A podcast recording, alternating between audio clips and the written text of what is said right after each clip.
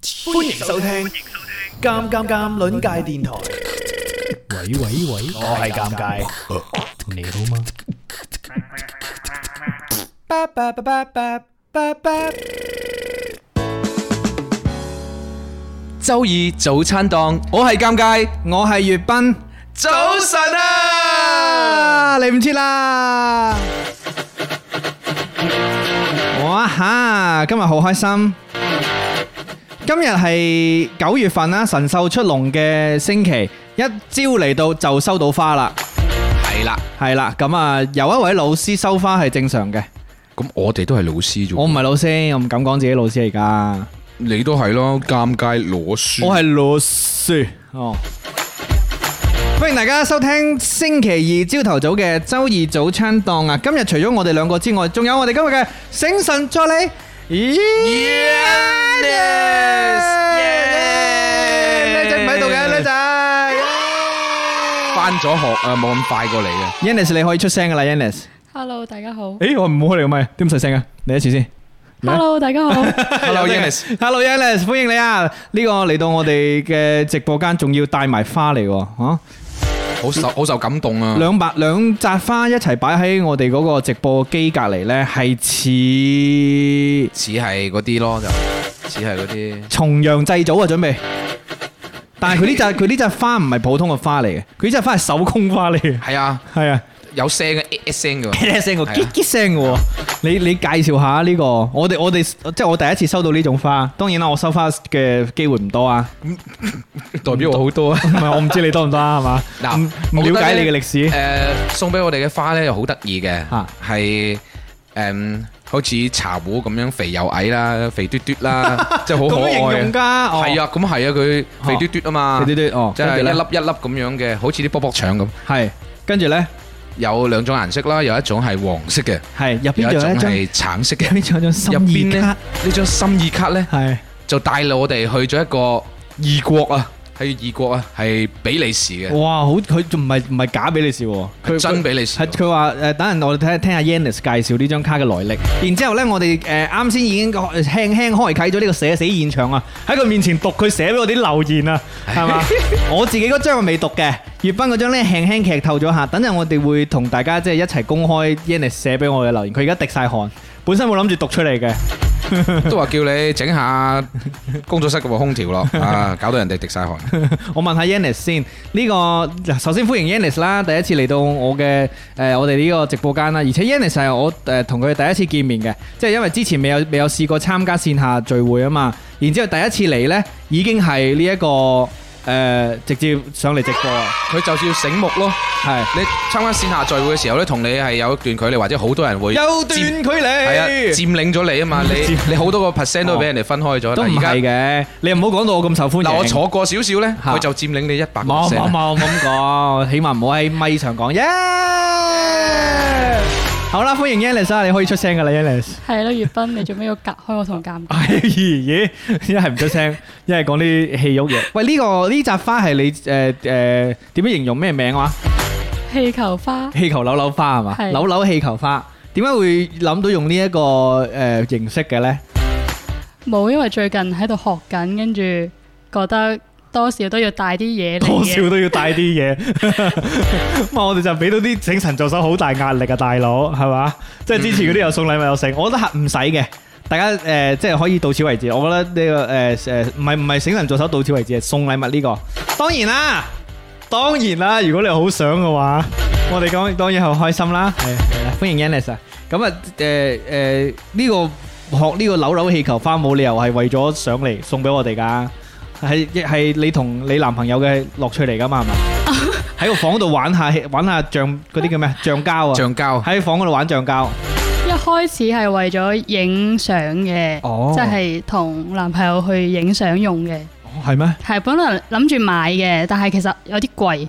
即係哦呢呢樣嘢，呃好多私人會自己做咯，然之後誒、呃、開價嘅話，起碼都十蚊一支，哦跟住如果要買十支就百幾。我想問你而家嘅技藝已經可以扭到咩啦？你今日扭一扎花，即係無論係個花嗰個柄啦，佢係一個白色嘅柄上面有一扎，有有一個一朵花蕾，係嘛？即係等於三 part 組成嘅嗰個花蕾，花蕾嘅嗰個藍色嘅花蕾，再加誒黃色或者橙色嘅花瓣，跟住再加嗰個柄啊嘛，白色咁樣啊嘛。我之前影相嘅時候就扭咗差唔多十支咯，跟住集埋一齊，哇咁真係好我可以俾你靚睇喎。下。哇十十支呢啲啊，係啊係啊。咁啊好大扎嘢，啊，送俾邊個啊？影相咯，我影相，哦，即係影相道具。就好就好有氣勢㗎。所以你而家摘咗咁多支之後，你發現其實出邊賣都比較平啊，係咪？哇，好靚喎！哇，係喎，OK 喎，扎起身係真係好好睇喎，有啲氣勢㗎喎。就係賣手藝咯，其實都痛嘅，即係手會痛手嘅，指啊嘛，扎一支呢啲咁嘅扭扭花要幾耐？哦幾分鐘。呃我幾分鐘。哇你而家嘅技藝已經爐火純青啦，係嘛？誒，咁你你誒最難嘅嗰個誒物件係扎咩出嚟啊？誒呃最難玫瑰花咯，因為呢個係五五五瓣花，冇辦法。係啦，即係仲有跟住。分嘅，可以分係摘玫。咁哇玫瑰花即哦即係係要好多一層一層咁樣咯。誒，呃我學嗰個係簡易版玫瑰花，只需要用一一。你有冇帶一支材？料你而家扎一個啊？我真係有 喎，嚇真係有啊！係啊，要唔要試下喂？因為我準備拎翻屋企再整。你你有冇信心扎到出嚟啊？而家係啊，真係㗎啊扎到我哋可以喺直播間呢度發出嚟俾大家睇下啊嘛！我係有少少好奇嘅，扎呢個玫瑰真㗎花嗎，因為個玫瑰花我聽上好似好難咁樣，你諗下幾粗碌，即係我覺得好難嘅，我覺得係。唔難。你想唔想其實？先？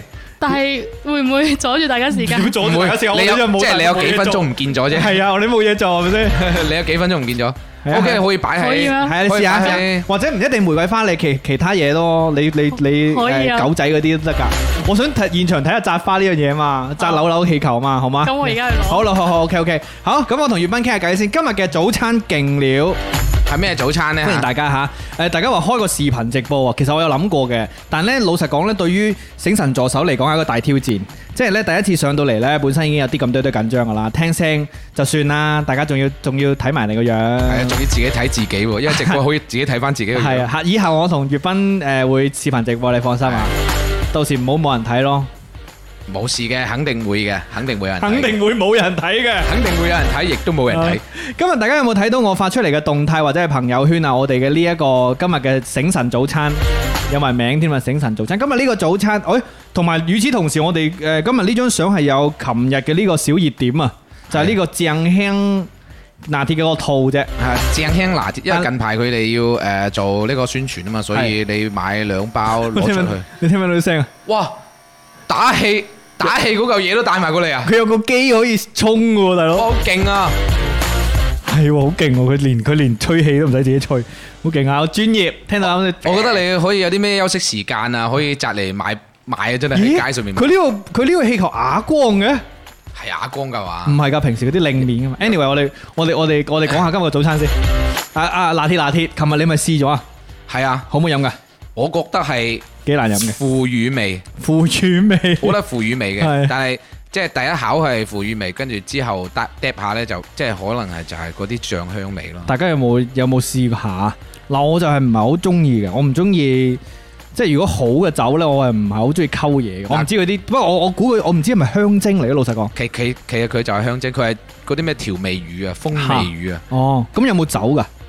佢可能有啲啲啦。嗱，我琴日有睇過片嘅，即係咧有啲誒朋友講咧飲落去係有酒味啦。係啊，然之後咧，誒、測試嗰個誒吹波棍咧，吹波棍佢叫咩？有吹吹波仔有唔咧，同地方測試話有嘅，有好多地方測試係冇嘅。我覺得有嗰啲咧就係希望啲人開車唔好飲啫，係即係咦都安全第一啦。聽到聽到 Yannis 嗰啲，哇！我已經見到一個花瓣嘅嘢啦，唔係花吧？佢而家係咪整緊？咦喂，呢、個設計呢個就係花嚟 㗎啦。佢話佢話個玫瑰花咧係一條搞掂，哦所以佢係整完花先至整餅嘅。我覺得咁勁一條，咪先，我想問下呢、個誒、五反花係咪一條搞掂㗎？五瓣花三條個搞掂花係應該係一一條嚟。佢三個顏色喎，係三嚿嘢嚟佢嘅。個棍係白色㗎嘛？ O K O K。誒我見到嗰啲小朋友嗰啲開派對咧，咪有嗰啲小丑會摘呢啲嘅，係啊，嗰啲好犀利㗎，都有技藝嚟嘅。超快啊！係啊，然之後又可以玩啲僆仔咯，哦，玩到㗎。玩到嘅咩？係啊，咪整蠱佢啊！即係整打完之後一放放開佢，係啊 走咗。開心啊！歡迎大家。各位誒、呃今日翻工有冇受影響啊？唔係喎，琴日呢兩日啦，即係塞塞車之類嗰已啲經啦。到咗受影響嘅時間啦，嚇即係翻工嘅時候就肯定會塞車噶啦。係咁啊！啱先講到誒飲呢一個誒、誒醬香拿鐵啦，我哋今日都係普通嘅誒呢一個美式啫。係啊，好啊係即係叫做掹下車邊啦。佢俾咗個腰封俾我哋，就係醬香拿鐵。係啦，大家可以睇圖片。咁啊，除此之外呢，今日又係潮爆早餐嘅 AMS 沙等陣又會嚟啦。好笑嘅 Yannis 同我哋一樣，同我一樣呢，又係玻璃肚嗰啲啦，係驚驚地而食家呢一而家樣已經常温咗啦生咗。喂，呢個好香，粵斌老師，我真係同你講。好香嘅粵超賓唔老師啊係，，即係呢個早餐真係好好香，聞下先因為聞呢，下先聞一聞先，因為呢，我索一索舒筋活絡。誒佢佢你用翻係上一次一模一樣嘅嗰個樽仔裝啦，然之後呢，我一打開啊，尤其是呢一盒呢，爆炸香，好香！我從來都未發現過，原來百香果係咁香嘅。你食唔食嘅先？百香果定百香果白白啊，hundred 啊？Hundred smell good 係 fruit 係 啊。百香果。好，我試下先。AMSR 啊開始。哇！我聽到各種聲啊，聽到嗰啲辛苦晒 y a n n i s 係佢好努力啊！好衰啊，尷尬你。哇，啖啖果肉，哇！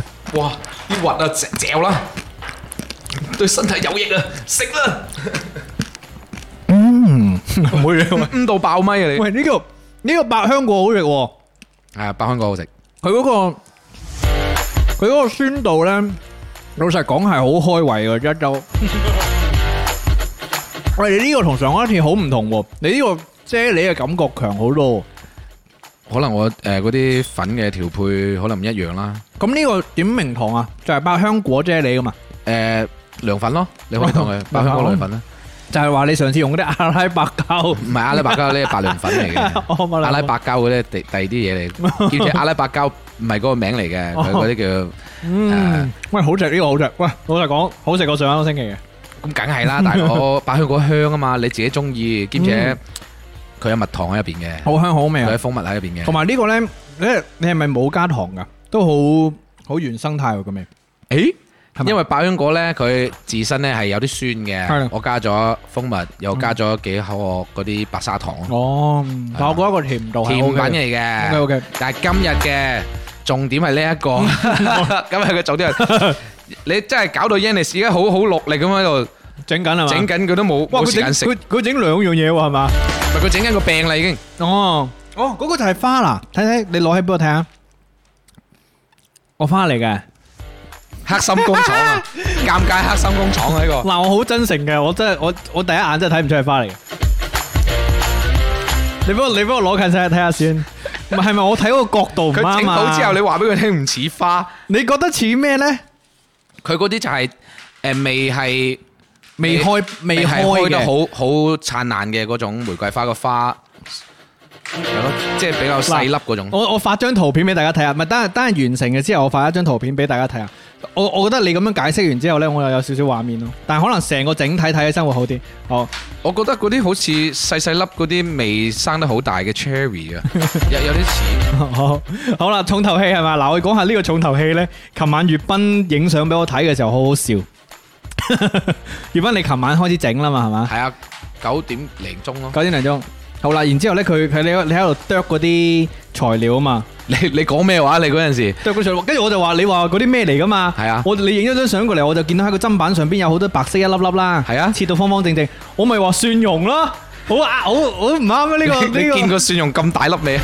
蒜蓉係要一粒粒好細粒嘅，佢好大粒噶個，嘛。咁可能你控得埋啊，跟住我又估你會唔會係你切咗啲雪梨碎咧咁樣？整今日整雪梨水俾你飲啊！係原來咧係馬蹄嚟嘅，係馬蹄，所以今日粵斌整嘅早餐咧，其實係馬蹄糕啊，好勁啊！馬蹄糕嘅做法係咪同你整嗰啲乜凍麥凍差唔多㗎？其實馬蹄糕係要用馬蹄粉嘅，乜凍乜凍呢係超懶人做嘅，即係好係咩似上次有院友喺評論區嗰度問點樣整啊嘛，其實白涼粉係最簡單一樣嘢嚟㗎，基本上係乜嘢都可以做，好似啫喱咁嘅嘢嚟嘅。嗯好 AM 三，但係馬蹄糕呢就要馬蹄粉啦，香口膠。好好似係啊，我粉水比例就專門將佢整到係好有咬感，其實你攞攞你攞起身會彈彈彈嘅喎。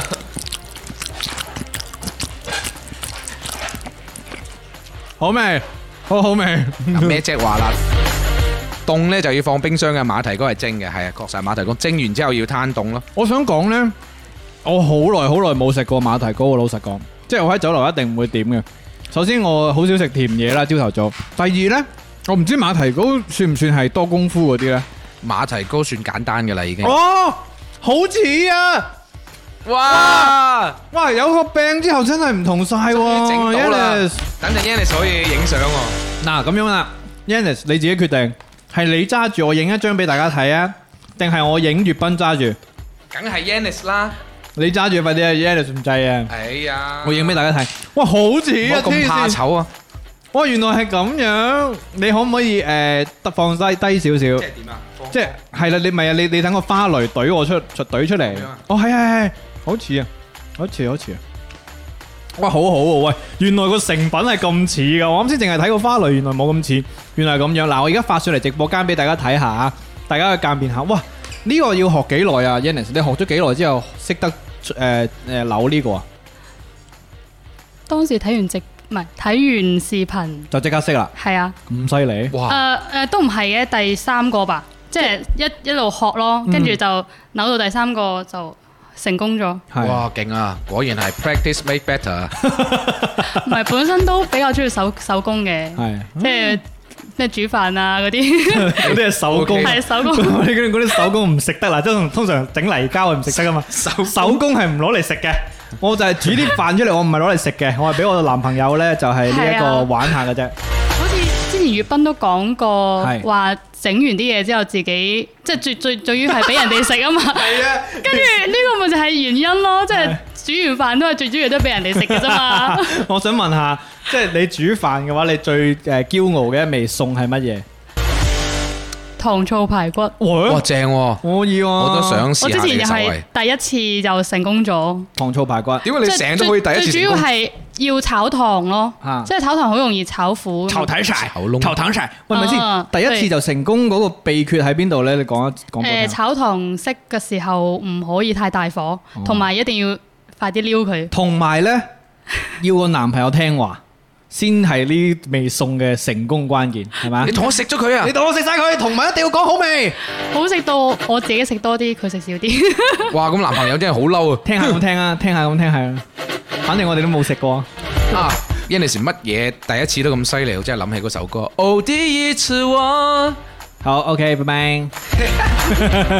好，睇啲留言先啊！嗱，而家發圖上嚟啦，粵斌揸住呢扎花呢，呢扎扭扭氣球花就係 Yannis 現場各位現場扭出嚟嘅，睇下先，我好似好似賣啲咩廣告咁感覺。邊有廣告？喂，幾幾嬌俏，粵斌。係好似嘅，其實真係，尤其是呢，佢嗰個紅色嘅花隔離嗰一片呢，即係嗰個斜斜地嗰一片係有嗰種即係佢佢即將要開花嗰嗰一塊嗰種感覺，你明我意思啊？誒，你哋如果有近視咧，除咗眼鏡睇咧就好似黐。嗱，啲人喺度哇哇哇啦，係咪先？係似噶， 好彩冇翻車，哇，辛苦晒因為 Yannis 我。之前真係會容易翻車。係嗱，回放檔咧可能未必睇到呢一張圖啦吓，咁啊大家可以誒、呃哦唔係喎，我可以發出嚟動態啊都可以，回放檔可以睇睇我動態嘅。OK OK，哇，係好睇喎、係喂，老實講呢，佢一開始得個花蕾嘅時候，我係真係睇唔出嘅。但係呢，佢連埋個病呢就好似，即係即係差天與地啊！好勁啊 y a n i s 俾啲掌聲 y a n i s 先。 Yeah！佢唔單止帶咗花送俾我哋，仲要帶埋才藝上嚟啊！哇，好勁啊！辛苦晒你食下啲早餐係試先，下試下馬馬蹄糕同埋呢一索下個。個百香果係咪？係啊好好，啊喂！佢作為一個識得整糖醋排骨嘅呢一個小能手，你同佢有冇得較勁下？粵 斌，我可以喺佢身上學啲嘢嘅，你唔好成日諗住喺啲嘉賓身上學啲嘢好唔好啊？咁梗係要互相學習噶。我喺你身上都學到好好多好多多嘢嘢係嘛？係啊，哦你唔好成日擒喺我身上講。好，我先。哎，Yannis AMS 啊，嚟嚟嚟，好食啊！我收錄唔到你食嗰個過程添。你而家食緊嗰個係咩嚟㗎？百香百香果， 係嗰個係食緊嘅時候好難唔講使心急嘢。嘅，係尷尬唔好問得咁急先，咩逐親。對對對 對對，百香果呢個真係好香，佢又唔會太甜，又唔會太酸喎。係因為之前我都整過呢個類似嘅一個缽仔糕，哈哈然之後我就驚太酸，然之後放咗好多糖。同埋最緊要我好驚韌嘅，即係缽仔糕有時咪好韌嘅，嗯嗯嗯，我好唔中意嗰種口感。咁呢種咧，其實誒佢又冇缽仔糕咁韌咯，嗯，我都諗住整缽仔糕。我想問咧，之其後實缽仔糕可唔可以放肉入去噶？即係好似粽咁樣噶？即係我中意放乜放乜，我想放鹹蛋黃啊，啊得唔得嘅咧？未有人試過嘅，係有嘅。係 有係㗎，有有嘅。嘅，啊我之前誒喺江門有一間鋪頭，佢就係會專門賣缽仔糕，就好多種味，係辣條缽 仔糕，哇！人到爆炸，都幾癲嘅喎。哦真係有辣條缽仔糕。但如果俾我咧，我想試下嗱，老實講幾，我即係諗起身唔係好妥當嘅，因為佢甜噶嘛缽仔糕係。但你放嚿肉入去有啲怪，但係我想試下但係缽仔糕可以整成鹹口嘅，鹹口嘅。因為你做調味嘅啫。啊你咪真係尷尬喂，你而家即係 order 咯，係咪 啊？咁你喺度暗示暗示緊緊，我想試下，我都下係次冇錯，係 exactly 啦，Yannis 真係聰明啦，誒冰雪聰明啊！係啦，歐陽咧就話可以去邊度邊度出攤賣氣球花啦咁樣。嗱，咁啊要講下啦，今日咧 Yannis 咧嚟嚟到我哋呢個醒神嘅直播間咧，Yannis 其實唔係順德人嚟嘅喎，所以咧佢係千里迢迢啊，從黑龍 江，哦唔係都有個江字嘅，唔從係黑黑龍龍江，江游到去某一個江，係邊個喺邊度？因為你自己揭曉，你喺邊度嚟過嚟嘅？ 江門係，但係你今日唔係喺江門過嚟。係我喺容桂，咦咦，好複雜啦，點解會咁 樣嘅？因為喺度做嘢，哦然之後專登請假， 哇你突然驚喺用貴做嘢，然之後請假過嚟嘅，同埋今日有一個特別嘅日子嚟嘅，各位今日呢個日子係就等 Yannis 自己去講。冇嗯理由嘅，要我自己公 好，佈。我哋準備好未？唔使啊，唔使使唔使要？準備好啦，好，三二一。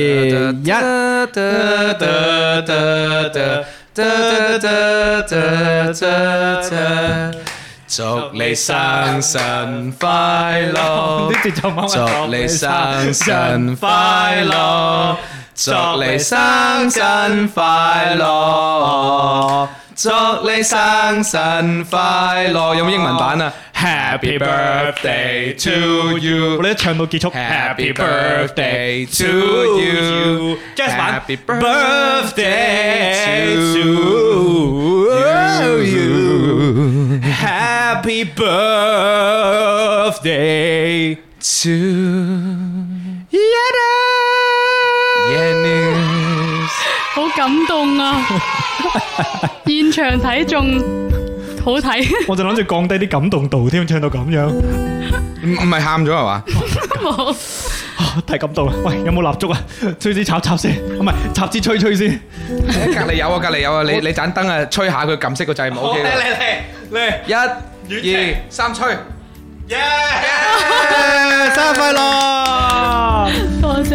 係啊，誒新哥話點解唔唱呢個誒 Juni 嗰個咩啊？佢佢前面嗰個誒啊雪開開，雪， 你呢個佢前面嗰個係乜嘢？廣東省省歌係啊，記係給所有嘅煩惱雪拜。傻咗啱先一哇嘢，熄咗嚇個死 調音台，唔係我熄咗個咪。以為今日係你生日嘅，仲有仲要係唔單止請假過嚟，仲要係生日，仲要帶禮物俾我哋，我哋冇慚愧呢個先。咁樣啦，咁樣放心啦，誒中午叫支可樂俾你飲啦。你哋俾我上節目已經係我生日禮 物。喂，唔好咁講。係啦咁其實都開心嘅，因為誒我哋係互相成就緊對 方。葉斌老師好中意講呢啲係啦，哎，我都要問下啲白香果先。意義大王。你又評你你有冇試咗嗰個？嗱，我話俾你聽咧，就係你哋兩個咧係比我更加早去接觸佢嘅味道嘅嚇，我係未食過噶。嗱咁啊，咁啊喺你食嘅時候，我想問下 Yannis，你食咗嗰個馬蹄糕未啊？哦， 未試下馬蹄糕啊！我覺得馬蹄糕先係今日嘅重頭戲，即係琴晚喺個砧板度剁咗咁耐。嗱，出邊食嘅馬蹄糕咧，啲馬蹄咧 嗯，冇咁大粒嘅，我覺得咧食馬蹄糕係要有細有大嘅。要有口感啊嘛。喂，Yannis，Yannis AM 三，少女嘅 AM 三。哎，我我聽到嗰啲馬蹄爆炸嘅， 嗱，係啊實不相瞞，Yannis 係同我哋年齡差十年嘅。又冇又冇咁誇即張。係你係四十歲，我係三十歲，佢廿歲係咪咁？突然佢嘅少女感啊，大佬，好唔好食啊？馬蹄糕？係都係個甜度。睇唔睇到？啊？冇評價，冇聲啊！準備講，哦，對唔住，對唔住，太急啦，心急即。係都係甜度比較適中咯。係係啊，因為甜品呢好容易嚟嚟。係啊。嗯，嗯，講完哇，係我好開心啊，好開心啊！好啦，嗱，我做咗咁多次咧，都未試過我自己去做呢、 個， AMS 啊，快啲啊，快啲啊，AMS 啊，嗯， 哎你開咁大聲你，唔好講嘢住，你 AMS 啊咗先。我見到個面唔，好講嘢住啊！我冇講嘢住啊，好插落去先。喂，快啲，咪搞呢啲！太大聲！呢個係馬蹄糕嗎？呢個係百香果。嗯，原來係咁樣嘅 A M S 聽上去，以後都唔搞 啦。 好核突嘅係咪啊？但呢個百香果係好食嘅，老實講，我覺得比起上個星期好食，真係毫不毫不誇張咁哇，講。好正啊！哦，死啦，我都唔覺得我自己做得咁好食嘅。 咩人嚟㗎？呢個應該係加強版唔吧，係真係幾好食。喂，你哋咪攞咗我隻叉，嚇死我！我又冇叉用添。算數啦，你嘅咪即係我嘅，我嘅即係咪你 嘅。好啦，嗱，推進節目啦，誒十點啦，十十點幾啊？嗱，跟住落嚟呢，我哋第一 part 呢要講一樣嘢呢，就係呢，即係我都意外嘅，因為 Yannis 呢今日係誒誒扭咗嗰個扭扭氣球花之外呢，佢入邊夾咗兩張卡片嘅。跟住落嚟就係呢一個現場朗讀 Yannis 嘅卡片嘅呢一個環節啦。咁啊〜醒神助手佢嘅心意卡啊，心意卡，你要唔要喺我哋讀之前呢？你誒、呃做一啲預防針先啊？即係呢兩張點解會寫兩張卡俾我哋嘅？其實咧係一開始就係諗住寫俾尷尬嘅， 即係可以講下來龍去脈啦。咁就曾經有一次節目就聽到尷尬話比較中意文字嘅嘢哦，係嘅，嘅，係啦。咁跟住咧，當時仲喺誒外邊讀書嘅，嗯就喺南京啦。咁咁喺其他地方嘅話，就可以買到好多唔同嘅明信片。係咁當時又特登揀咗一張好靚嘅， 即係特別貴嘅一張，諗住啊呢張以 後點解嗰張有雙金嘅？即係嗰張係可以嗰啲叫咩動，好似我哦發喐，聲嘅唔，係唔係唔係，係喐喐咗嘅哦話我知佢翻書嗰啲啊唔係係我都唔知叫咩，反正係喐咗之後佢會變變嘅咯，即係從白天變晚黑哦，我明白啦，佢有兩層，然之後呢嗯中間可以可以嗰啲撥閃嘅嗰啲明白明白，哦，閃嘅，只要只要你喐咗一下，我明白，佢用嗰個誒誒唔同嗰啲叫嘅角咩度去睇㗎喎，係啊係係有有唔同嘅折折射咁啊，睇係到啊唔同嘅畫冇錯面。啊哦，咁但係咧過咗咁多年。好多年 啦，都係冇冇辦法。嗯咁後尾咧，嗰張卡咧，其實就係送咗俾男朋友嘅。哇誒咁樣啊，哦，哇我有啲尷尬添。哇！因為因為諗住，哦嗯，誒，都已經嘈嘈地啦，不如就 算啦。我諗尷尬應該而家唔值呢個價噶啦，唔使送嗰張咁貴嘅。唔係因為已經 即係有啲發黃啦，好跟住就算啦，諗住之之後再喂揾，哦但係你新嘅你而家送俾你我哋呢張都唔係講笑嘅喎。誒呢張係嗱呢漂洋過海，呢張睇起身佢係一張普通明信片啦，但係佢佢其實佢個即係身世係咩噶嘛，係特係別噶嘛。係我同學，即係我啲同學知道我好中意明信片啦。係咁跟住佢係喺比利時嗰度留學，然之後佢放暑假翻嚟。 Belgium，跟住佢就寄俾我嘅，哦，佢翻咗嚟之後喺喺中國寄俾你嘅，係，都 OK 都嘅， OK 嘅。因為佢係寄咗好多張俾我嘅，哦佢知道我係比較中意即係呢呢啲嘢，跟住就就係啦。翻咗嚟再寄咯。哦，多謝你。咁啊，跟住落嚟就係呢個朗讀嘅時間啦。好感首動。先讀出誒 Yannis 寫俾月斌嘅一番説話。粵斌，你唱歌真係好好聽啊！通過尷尬認識你，發現你同尷尬拍檔真係好正。早餐檔一定要一直做落去啊！我相信，只要你話做，尷尬佢都會跟住你一齊做嘅。個哈哈哈都係寫喺嗰度嘅。 Yannis，二零二三年九月四號，呢個係朝早寫嘅應該係嘛。我好笑係咪今日九月五號？唔好意思， 你好完破壞咗你好完美咁樣呈現埋嗰個笑聲出嚟係嘛？哦，好嘢啊！大型社死現場，唔怕啦，其實開心嘅。我見到你笑成咁，我都好開心。到我啦喎，勁唔勁啊？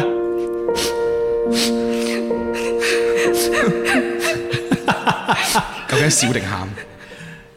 Yannis 寫俾我嘅呢段説話，我要同大家讀出嚟。哇！點解我把聲冇你咁深沉嘅？都話咗粵斌把聲好聽㗎啦。係咯，廣播站，這個廣播站非我莫屬。好 嚟， 尷尬，得大聲啲，尷尬。預祝鑑論界電台開台十週年，長做長有。多謝你創造咗呢個電台，陪伴我哋呢班院友咁多年，帶俾我哋咁多歡樂。咦？點解咁官方嘅？哈哈，波浪符號 emoji。Yannis，二零二三年九月四號。永遠 懷念。冚卵界，你呢個鋼琴真係有啲嗰種感覺，好似即係遠去咗嗰啲記 憶啊，記憶啫。 一早起身大家利是咪就呢啲咯。哎呀，好多謝你啊，欣啊！真係好有心啊！啊即係文字係走入個心裏面嘅，真有個心㗎，係啊，線入個心度啊。錫入去。但係點解粵斌嗰個咁多表揚，我呢個全部都係官方嘢，又話佢唱歌好聽，又話算啦，我妒忌。你咁多年 啦，其實佢已經雞梳佢哋已經都梳啦係啊，係嘛揾唔到一啲好嘢嘅讚你，因為我都係新人啊嘛。係我俾你挖翻翻嚟，我係多謝新人啊而多家。謝你，我唔係帶出一個新嘅問題咩？係你準備明年你十週年啦，哎呀，好你一驚。四年開台到而家十年啦。我覺得你十週年肯定會有啲大嘅翻。我唔會啊，唔會有大你千祈唔好諗啊！大家唔好諗住有啲咩嘢搞，一定會搞嘢嘅。嗱，佢咁樣講就肯定有唔啦。會唔會，千祈唔好諗，冇嘢搞。多謝 Yannis，多謝 Yannis。其實我好中意呢一種明信片嘅，因為呢一種佢好經典啊。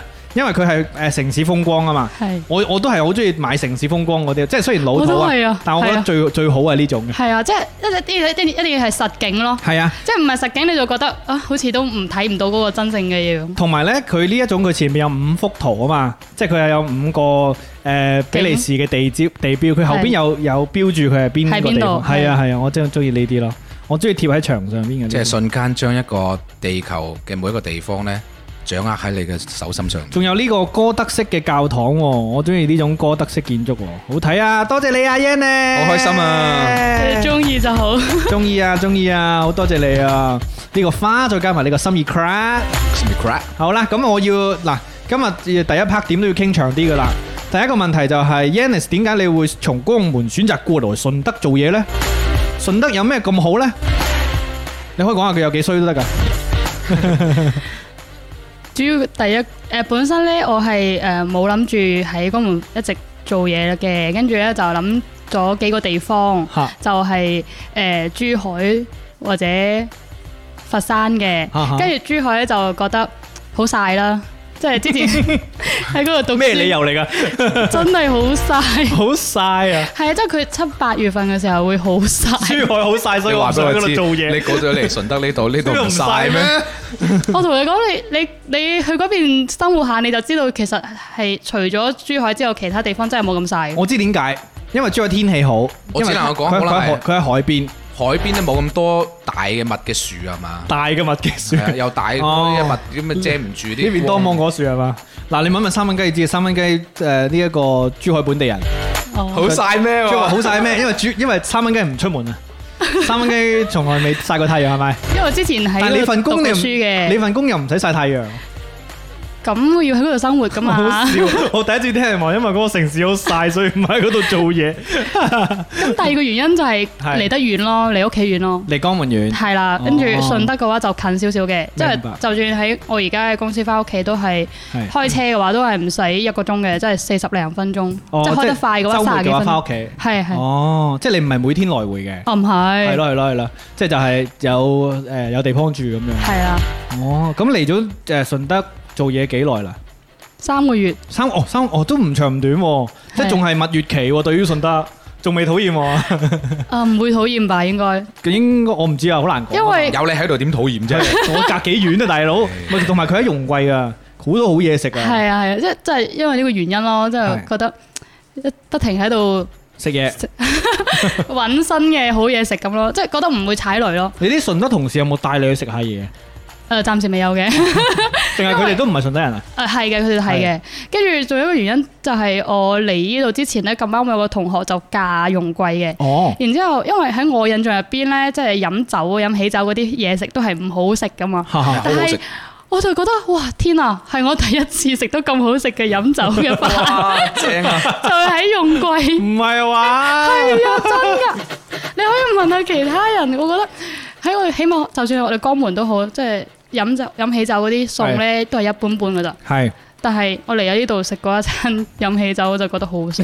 哇！呢個對順德美食嘅真確度係一個非常好嘅褒獎。其實係嘅，即係誒、呃喜其實老實講啊，好多而家擺起酒店唔會唔會誒、呃叫做忽視嗰、個嗰嗰嗰台餸嘅，因為好多時候順德嘅人嘅順德人嘅心態就係你嚟已經好俾面啦，係啦，唔好講其嗯，唔好講其他，因為順德人講得最多就係話唔收唔收利是嗰啲嘛，但係其實最緊要係嗰個心係你嚟已經好俾面啦，所以嗰啲食物係幾重要㗎。嗯唔好話誒喺酒店擺，你翻去鄉下擺嗰啲咧都好認真嘅。啊川飯啊，係啊係啊，所以俾我感受就係順德冇咩係唔好食嘅。都有嘅，仲有 未食到啫。係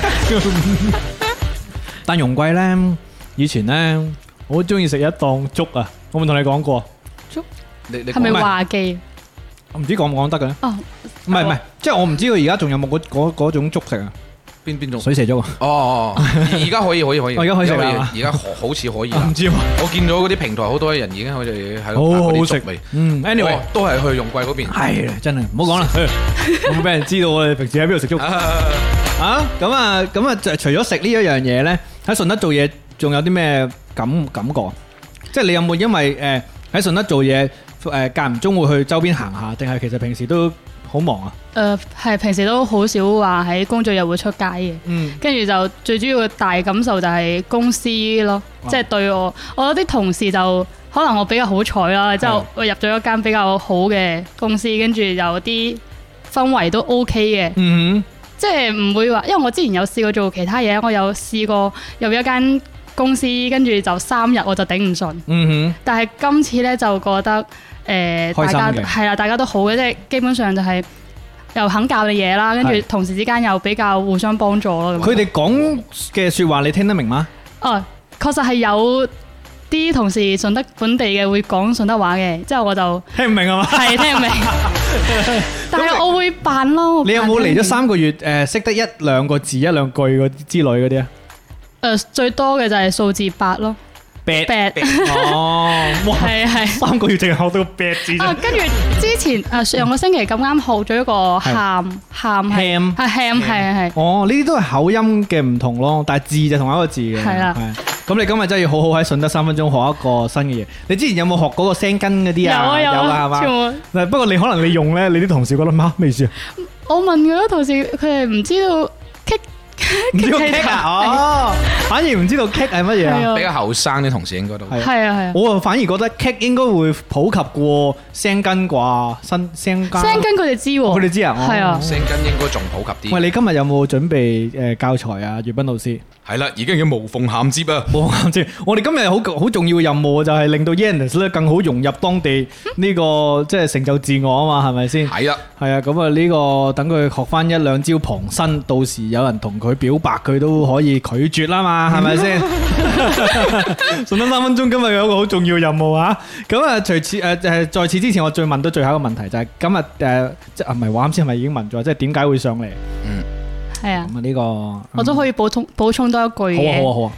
你應該問少咗一個問題，就係係你覺得呢個節目點樣？哦係喎， 反客為主。哦教我點做節目係啊！咁咁你覺得周二早餐檔點係啊啦？我覺得呢個睇個點樣嘅節目呢，就係一個嗯可以令令到人期待星期二嘅一個節 目。你問下啲啲院友啊，你睇下邊個係咪即係大家都會覺得誒、呃有咗呢個節目之後，突然間覺得星期二嘅朝有早係咗一色個彩嗯啊嘛？係一個值得期待嘅一個朝早。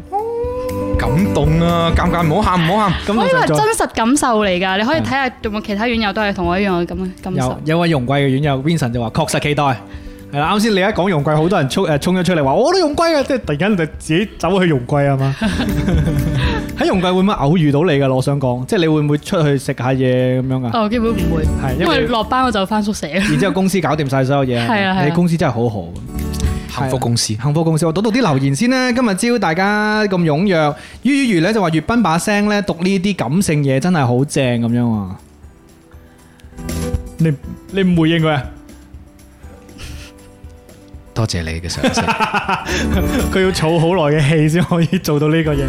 係搞搞佢啦，回顧咁樣。三蚊雞話笑死尷尬擺上台，係啦，跟住呢，個個都問啊，我又係用貴喎，你邊度㗎咁樣？哇，好似嗰啲好似嗰啲惡人啊，我用貴嘅，你邊度噶？我大量嘅。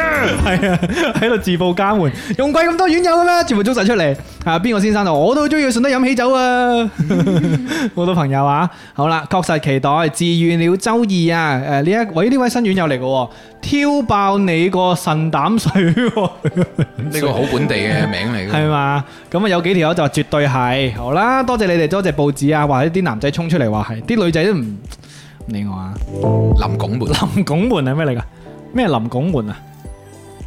容貴有冇好工作？好啦，哇，好多留言啊，讀唔晒，對佢哋喺度討論尋容尋味順德係喎，啊，佢佢哋哋喺而度家討喺論容度貴有咩好嘢食？尋味用貴，係啊，好似有人知道我食邊間水食係咪堅堅？係你講出嚟啦， 俾人知道咗啦。係啊好啦，順德咖喱餅好好食。好啦，咁啊，歡迎 Yannis 嚟到啦，今日一齊一齊同我哋玩遊戲，咁啊一齊嚟過一個開心嘅星期二早晨，亦都歡迎大家入嚟收聽。我我哋啱先都幾放肆啊係啊，完全冇當係做節目嘅，係啦，已經已經成個鐘都去真係咗 自。己玩啊黐筋。好啦，跟住落嚟順德三分鐘啦，好嘛？好，大家中意呢個欄目嘅話，即刻打打順德三分鐘呢五個字先，打咗出嚟，找就氣，開始順德三分鐘。我仲要呢個囉嗦多句，多謝今日 Yannis 上到嚟啦，跟住送我哋呢一個好有心思嘅扭扭氣球花，同埋嗰張好有心思嘅卡片嘅，多謝 Yannis，多謝。如果大家都好似即係好想好似 Yannis 啊，仲有之前嘅醒神助手咁樣上嚟玩呢，歡迎你喺微信嗰度揾我報名㗎啊吓，我哋基本上冇乜門檻，只要你唔介意，星期二一早過到嚟啊，就可以報名參加㗎啦。跟住落嚟呢，都係有機會嘅。嗯，好嚟啦嘛，粵文攞 Sir，順德三分鐘係有版頭嘅啊好似係。順德三分鐘咩咩 version 啊？今日係，Kong Moon Version。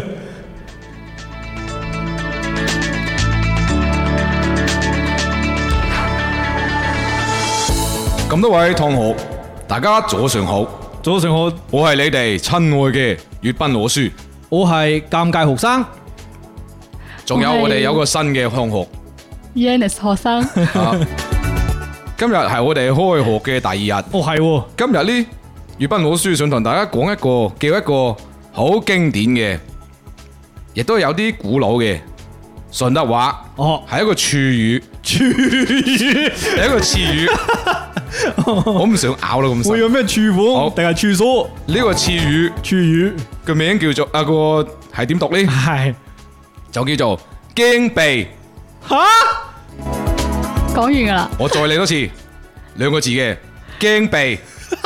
驚鼻廚餘係咩啊？處語即係詞語 啊，哦，餘詞語啊，唔好意 思，因為連 其他詞都聽唔啊嗱呢個明。呢個詞語，呢個咩詞啊語呢係叫做驚避。驚鼻，好等我唔哋係等我估估先，我完全唔知乜驚鼻，即係驚你嘅鬥鼻，嗯，吓你已真係經㗎知道，你知道嗰個字嘅點寫，點寫差不多係噶啦。即係驚就係驚避就係好驚我驚嘅發音。好，咁我誒咗個誒句子，哦哦，咗佢知，好好 好好。誒你快啲俾下個細路啊攞張紙巾俾佢啦，哦四面眼水，四面鼻水，一抹到佢突然間起晒驚避啦，好長啊！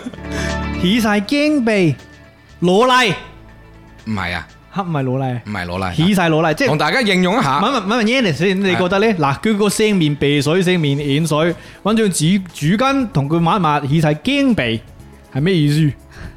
個細路用件衫啊，抹到起晒驚避啊，起晒驚鼻，死啊！冇頭緒啊完全係冇頭冇頭緒，仲有冇啲咩 tips 啊？好，我直接講啦，嚇！直接講，係啊，嗱因為呢個呢係好有年代感嘅。嚇以前呢，就唔會話咁誒咁照顧啲小朋友啊，就唔會話誒喺個袋入邊有紙巾啊俾佢哋嘅，所以呢啲小朋友流鼻水、流眼水呢，就好自覺咁用自己件衫衫袖去抹自己嘅鼻涕，咁、哦抹得耐一滯呢，咁就抹咗好多次，佢就會乾啦，就會啊哦舊啦，就起咗驚鼻啦。咁寫法係寫咩呢？咁嗱，粵語正音嘅字呢，就係寫驚驚呼嘅驚，係即係驚咬嘅驚，係皮咧就係陳皮嘅皮，經皮咁樣咯喎 係。啦，驚皮應該就可以寫到啦。我收咗你啲經皮，我收經皮， 收經都唔跟止啊，仲要收你啲經皮 啊！即係話好好污糟嘅，啊咁咪就好污糟驚皮嗰塊嘢呢會硬嘅，吓，啊，所以我細個嘅三分鐘就時咪候冇。啦，話俾你聽，三分鐘係冇啦我。細個嘅時候咧都有咁樣嘅經歷，就係即係即係抹住某個地方啊，就會應用係咩意思咧？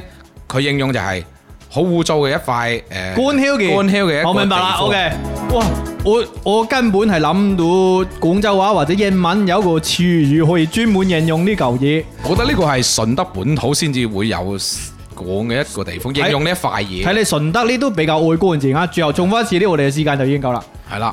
就係有請粵賓老師好，同學們跟住我一齊讀啊，驚鼻驚鼻驚鼻。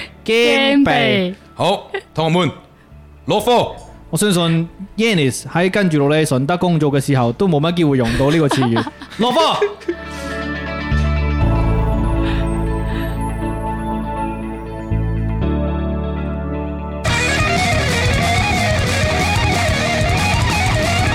順德三分鐘，我哋下次再見。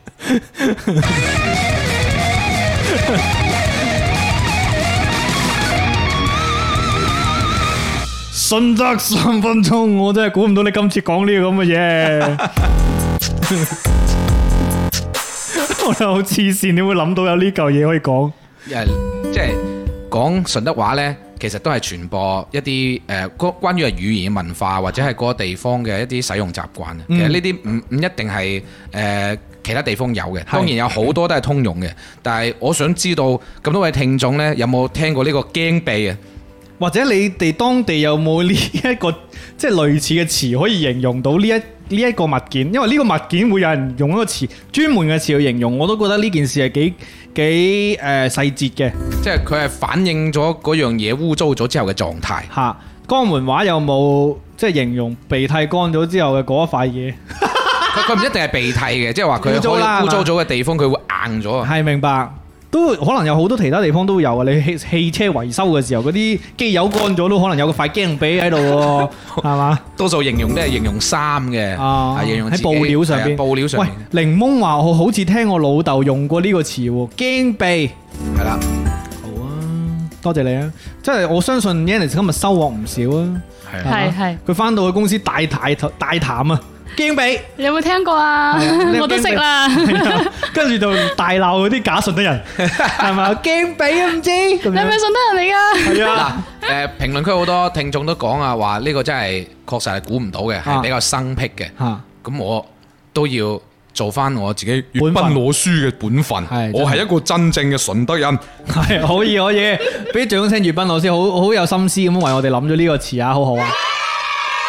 喂，呢度我想問問呢，即係喺玩遊戲之前呢，江門話可唔可以教我哋一兩句？因為有一個人話呢，即係 wing 聽話，作為一個江門人，我唔識講江門話，有冇一個即係一個獨立分類叫江門話㗎？定係更加細㗎？有有，即係譬如話新會話咁樣，定係定即係嗯誒江門地區嗰啲，如果係好細嘅地方，即係譬如話啲鎮啊，跟住有唔同嘅話，但係佢哋嗰啲音都差唔多。即嗯係我哋係誒以一個江門話嘅音調為基調，跟住有唔同嘅分支咁樣咯。 哇，係哦外海話咁樣，外有個地方叫外海誒啊係。江海，哦，我係江海區。江門講綠水，哦係新會話。咁你不如你有冇一兩句搞搞我哋，等我哋都融會貫通一下。咁可以講一個例子，一哦，好個例啊句，好啊，好咪先？但係可能我唔係好準啊，大家唔好唔。嗯緊要，我哋都唔識嘅，係我哋會跟住你一齊 即讀。係啲院友可能有江門人識講唔啊，但係怕，我唔就好理佢，你代表自己得啦。係 OK，咁我就講呢個。嗯嗯，你知唔知我手機喺邊度？啊呸！ 誒，重新 嚟講，重新嚟講。 OK，OK 阿 P 係一句 嚟㗎，我我未我未翻轉，哦我未翻轉嗰個未門翻啊。翻到嗱，你幾你知幾難啊啦？要變從廣州話翻到去自己嘅家鄉話。係嚟嚟嚟係，咁可能我轉啲音樂咧，佢會容易啲。好嘛 OK 少少，我睇下得唔得啊？但係我唔係用翻順德三分鐘嘅，我點會得？叻！你知唔知我手機喺邊子啊？咪喺寧子咯。唔係啊，喺蠍子啊， 你知唔知我手機喺辮子啊？唔咪喺核子咯，喺寧子，喺寧子唔係喺咳子，係喺核子核子寧子變子。我好中意呢個發音啊！咳字，核子，佢佢而且佢唔係核子喎，佢係核子，佢係冇聲啊嘛。喂，有冇聲㗎有啊有啊，咳子去係 beatbox 啊，咳喎，咳咯，咪先廣州 C U T 咳，要咳咳啊，跟住咳子就係地址嘅子就得咳啦子。咳子係哦，咳子嗱辮子我知道啦，辮子即係係邊邊邊度度啦，係嘛？辮子聽係啊聽起身似邊度？邊度？咳子。誒令子令子，寧子就係嗰度，嗰度嗰度哦，嗰就係寧。係寧寧，跟住咳子就係呢度。哦，果然係另外一個範疇啊！啊！ 寧子寧啊，嗱寧即係哪咁啊？跟先住仲有誒前面嗰個知唔知可以改成係 day 唔 day？地唔地啊？你你哦地唔地？啊地唔地啊我知道我突然間可以轉翻，你地唔地我手機入邊知啊？哇！ 人格都變咗呢個，你定唔定我手見係面子 啊？好勁哇！啊！好好有氣勢喎，啱啱協協咗協，喂，聽聽上去有少少似台山話嘅台山話。都係差唔多你啦。定定唔定我受嘅係面子？啊害害害害平啊，害害害平平話差話差唔多嗰啲係啊嗰啲口音，因為都係江門。係啊，都係五一地五一區地啊嘛區係我當面喺刁牛嗰度打啲日本鬼 子，你你啱講咩？聽唔明咧？喂，好正喎！佢其實學下其他語言好正喎。係啊，我覺得唔係其他語言啊啦，即係其他呃誒，我唔知點樣分其實啊。就係順德三分鐘撈我哋嘅即係醒神小助手係啊係嘅啊嗰個地方嘅三分鐘啊！今日係江門三 分鐘。我想問台山都係五一。好啦，多謝 Yannis 教我哋嘅呢個辮子、咳子、寧子寧寧子子，你地唔地啊？地唔地？Ờ, 唔地唔地唔地地。唔地？好啦，跟住落嚟我要玩遊戲啦。今日我哋嘅遊戲呢，主題係乜嘢？粵斌嚟介紹下。啊，今日我哋玩嘅第一個遊戲，係大家仲記唔記得呢？就係巴西巴巴巴西貴床。呢個遊戲呢，就係我哋會逐一去諗一個誒、呃、謎底啦，然之後呢，我哋通過描述同埋是非題作答嘅方式呢，係去估呢個謎底嘅。咁啊，全場人一齊玩嘅。今日嘅主題係乜 Q 嘢？就係喺學校裏邊嘅所有東西啊！好啊。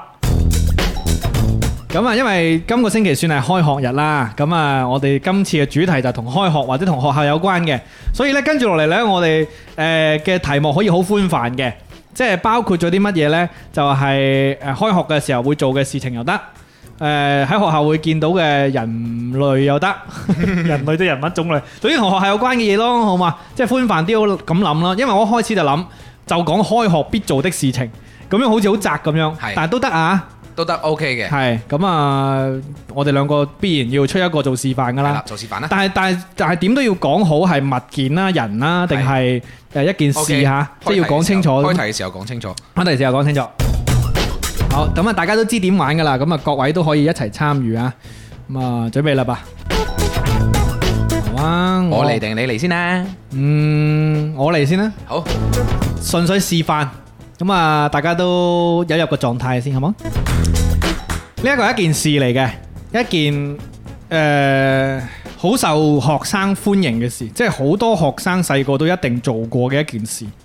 咁而且係大家嘅一個共同回憶嚟嘅，而且做呢件事嘅時候，大家會好落力咁樣去做嘅，非常之投入嘅，而且係基本上都係淨係喺學校做嘅，基本上係啊。咁啊，童年回憶喺學校做嘅一件事。好，開始好，到我嚟。係係唔係做早操？唔係？嗱，你哋要收窄下範圍先啊，唔好一開始就估我，你俾大家一齊參與嚇。係 Yannis 問下，係唔係一個遊戲？唔係，佢係唔係喺課程裏面做嘅？嗯，課程應該好少做呢個，好少，基本唔做，咁係咪喺體育課嗰度做嘅？唔會，蒙面貓俠問係唔係刷卡？唔係，唔好講啲核突嘢，我覺得幾好幾好笑喎。佢佢入入門口嗰啲要刷卡。刷卡唔係啊，佢講嗰啲男仔，我明白。哦，哦，我明白，唔講嗰啲。好，報紙飯問係唔係星期？唔係，係啊，下邊嗰啲唔講啦。唔係，佢哋嗰啲可以問嘅，只不過誒唔啱，但係你可以你可以俾佢雲哋問下吞問係唔係交功課？交功課啊？誒、近嗱，大家聽我描述啊，童年回憶，童年回即憶。係每個人都基本做，基本上每個人都做過，然之後喺學校會做啦，然之後大家好投入做呢件事嘅，投入咗。嗯，好嗱，double 問係唔係校運會？唔係咩即問係唔係做眼保健操？唔係，誒，眼保健操唔係好投入嘅啫。卡卡卡問係唔係有冇老師參與㗎？誒，一般唔會有老師參與嘅。冇有老師參與。咁啊，腎膽水問係唔係打掃衞生啊唔係， ？Yannis 咧，你覺得點啊？仲諗緊，係你試下收咋，啊，Vincent 問嗱，收集係唔係多人嘅活動？係多人嘅，多人一定要多人嘅，一個人做唔到嘅，一個人難啲咯，又唔係話唔得嘅，但係難啲咯。咁啊，LYJ 問係咪做做暑假園地啊？近近啊！佢係咪做功課嘅嘢嚟嘅？近誒，哎講咗啦，我 Yannis 咧 即係作業嗰啲㗎，係咪近近，估咯估好，咯，而家開始估估到啦哦好，簡單，係咪做手抄報？唔係抄作業。啱啊！ Vincent 第一個係啊，冇錯啊，就係抄作業啊！嗱，我講得冇，我形容得好啱啊！童年回憶基本個個都做過都啊。好開心喎，抄嘅時候。然之後又係誒呢個喺學校做噶啦，多人噶啦，好投入啦，係咪？係咪全部講啱晒？係嘅，係好精準描述。估到估你唔到， 笑到逐親。抄功課係啊抄功課係開學必做嘅事情之一嚟噶嘛，係嘛？確實係，即仲係要係但係朝早準備交之前先係去啊抄但係。會唔唔會唔係童年回憶咯？點 解呢？因為你冇試過肯定抄係做唔完，你先好急咁樣去抄噶嘛。咁都係回憶嚟嘅，刺激啲嘅唔回係憶。可能但係 Yannis 想講童年噩夢啊。係啊，即係啊係即係我回憶係好事嚟嘅，係咁你抄作業本身就唔係一件好事啱。啊啱啊，係童年噩夢嚟嘅。但有啲人覺得好開心㗎，係啊，係啊，因為有啲係俾人抄嗰個啊嘛。 俾人抄嗰個先係最唔開 心，點其解實啊？佢有啲因為人佢會唔好想俾人抄好咯大。方嘅喎，即係係你咩攞去啦，攞去啦。係啊，交朋友六分， 反正我都係打有我我有一次，我以前有一次好沙膽嘅，即係咧嗰係啊暑假園地啊嘛，以前係個個做暑假園地噶啦。嗱，以前啲暑假園地，我唔知大家係咪俾啲老師搣走晒啲答案嘅，即係佢最後邊係有答案可以試出嚟係。咁咧，有咁好嘅咩？我唔知啦。anyway，我我嗰陣時咧，我發現咗一點，我睇過老師改改作業嘅時候。 嗯，佢就係睇頭尾嘅啫，所以我中間係查查亂嘅，即係我乜都乜都冇寫，我係打交叉打交叉咁樣嘅，哦，即即係係仔喎。係啦，即係喺上邊懶係填咗嘢，其實我亂咁寫啲筆畫落去，淨係喺頭尾做咗幾頁，跟住中間我係全部冇寫嘅，好似我哋當時都有啲咁嘅嘢，但係其實後尾老師會好認真咁樣去對每一個答案。所以我咪賴嘢 咯。所以大家千祈唔好學啊！我我我係自作聰明嘅，我係傻仔嚟嘅。即係暑期作業呢，而家我唔知仲有冇暑期作業嘅梗咧，係有啦，而家都有嘅咩？而家我覺得應該叫做負擔都仲係比較大嘅，係隱性嘅負擔佢變住花樣嚟俾作業俾你咯。都係嘅，嗯我走唔甩嘅。而而且我之前喺一暑暑假就喺一個機構嗰度做嗰啲嗯，補習老師啊係嘛，跟住就係幫佢哋做作業， 哇！簡直就係幫佢哋做作業，係係畫畫啊，然之後手工啊，全部都係我哋要做，然之後哦做完之後寫寫你個名啦，哦，即係等於係你代替咗，因為本身呢啲咧，佢哋唔揾你做，係媽咪係啦，就係媽咪做手替啊。其實老實講咧，小朋友有時都幾難做嗰啲， 其實家長都好煩嘅，而家係啊好多作業係家長做，就就係咧我讀書嘅時候我自己做作業，我下一係啊代嘅時候係啊作業又係我做嘅。真係煩死。好啦，嗱，開胃菜啦，呢個算係。咁啊，大家知我心思喺邊啦，係啊就係誒特登講偏嘅。嗯哇，跟住落嚟 Yannis 先定係粵斌先啊？ OK，Yannis 先啦，誒，咁你對推個波俾人哋，你 諗好未先？都 OK 啊，都 OK 啊！啊，你睇下 Yannis 嗯幾大體，幾大方，好啊！嗯描述下先。嗯哦，我俾個音效啊，會嗯描述下，嗯，佢係一樣算係遊戲嚟嘅，係。跟住咧係排隊咁樣去進行嘅， OK，講完。我問係咪淨係喺學校玩得嘅？唔一定，但係小學生會比較中意，係唔係大人同細路一齊玩嘅？大人都可以，但係一般佢哋只會細個嗰時會玩，哦，都可以係童年回憶，明白。隊排隊玩係排隊。係唔係體育課會玩嘅？呃誒、視乎嗰個學校有冇嗰樣，即即係佢係需要一個哦，我明白啦，係啦要器材嘅，啊，唔算要道係器具材，嘅係道具，我要道係具嘅。有人問係咪麻英捉雞仔？唔係我啱先呢個唔需要道具啊？我一開始都諗麻英捉雞仔，因為講排隊 嘛。誒 Wing Tang 同埋卡卡卡問係咪跳格仔或者跳飛機？廣州啊！睇哎嚟我係咪啲提示太多啦？唔唔係啊係，其，實你你有誤導嘅。其實我覺得啊跳格仔佢唔會話一班人排隊咯，即係話即係唔會話 即係佢排一隊個一咯，個去噶嘛齊？輯輯排隊。佢係嗯 OK 喎呢個呢。個 OK，呢個都係。不過我細個嘅時候我唔係好識玩，我細個唔識玩，跳格仔你唔識玩，係我真係唔識玩㗎，即係我唔明嗰啲數字係咩意咩意思嘅。佢就即係係擺腳落去咯嗯係哦咯係咯，我唔明咯，我唔覺得有咩好玩咯，咁踩下踩下，嗰啲數字應該係你嘅步誒嘅雙步數腳係雙腳或者單係單腳嗱，我而家都仲未知 嘅，有咩好玩？我想問下，咁樣跳下跳下，咁所以小咪朋友都係蹦蹦跳跳咯，蹦玩蹦跳跳咧，即係換咗一個方法嚟，即係佢俾個規則你，你跟住嗰啲格仔跳咯。我係一個唔跟規則做事嘅人嚟嘅，所以你跳跳跳水你去，所以我冇讀小學， 我一讀就中學噶啦。好勁啊！ 你哋有冇玩過？我想問下，細個有啲咩我係冇玩過嘅咧？就係、哦唔係喎，嗰啲我擺明唔玩嘅，即係嗰啲女仔跳嗰啲花繩，我唔會玩啦。係啦，你唔好講咁多，咪等人冇冇得開題，啊冇得開題啊！但係但係跳跳飛機我真係唔識玩，呢個係經典到係我諗係應該冇乜人冇見過啦，起碼玩唔玩過另一樣嘢。即係好多以前嘅遊樂設施嗰啲康樂設施咧，佢喺個地咁畫個格仔，係好簡單啊嘛，係嘛？咁咁係咪要一來一回咁完成就叫做做完？佢有一次過嘅，有翻翻嚟嘅，係咪冇比賽㗎？即係自娛自樂佢就係算。自自己玩嘅啫，嗯哦，即係睇下你嗰啲 balance 啊嗰啲 balance，即係等於而家嗰啲早教機構佢哋玩嗰啲二大同小二啦，係嗯差嘛唔？多即係睇下你有冇平衡力啊，係睇下你有冇力量啊嗰啲係嘛？係或者就係純粹就係跳咯。啲小朋友咧跳跳樓梯都好開心噶啦係咁啊，我以前都好中意跳樓梯 㗎，咪六六咁咪造成你大個之後成日搭斷咯。係啊，係真喂啊！俾你俾你講啱咗你喎，真哦即係成係你日你成日大個成日受手斷腳斷 傷咧，係咯，脫接膊骨王啊嘛。誒邊個先生咧就話最好玩都係喪追啲女仔同時發出猥 瑣。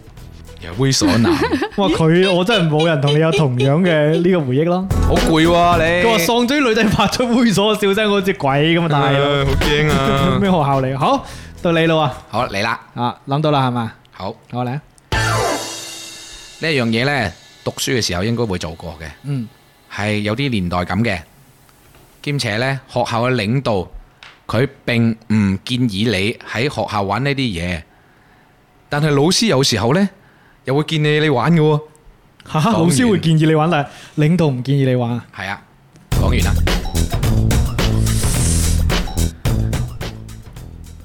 呢個咪先，我啱先冇認真聽，我住搞嗰啲機器，即係會係老師有可能會誒叫你玩，但係領導叫你唔好玩，係啊，然之後喺學校會玩嘅。係仲有冇其他提示㗎？啱先冇噶啦哦，係經典嘅，經典嘅有啲經年典代感。係唔係遊戲嚟㗎？嗯，佢可以講係遊戲，佢係咯，佢係玩嘅嘢嚟嘅。 Yannis 估下，嗯係咪同跑有關㗎？係係係唔係要道具嘅？係係咪嗰啲叫咩滑板？玩滑板唔係係唔係一班人玩嘅？可以一個人玩都 OK 嘅？一個人玩都 OK。我提示咗又先，個道具係唔係要用隻手攞嘅？ 你必須用手攞嘅，個道具係咪豆袋？唔係即係唔係嗰個叫咩啊？扔沙包嗰個唔叫咩？係唔係，嗰嗰個嗰個遊戲叫咩？就就掉沙包咯掉，沙包係嘛？係咪踩啊 roller？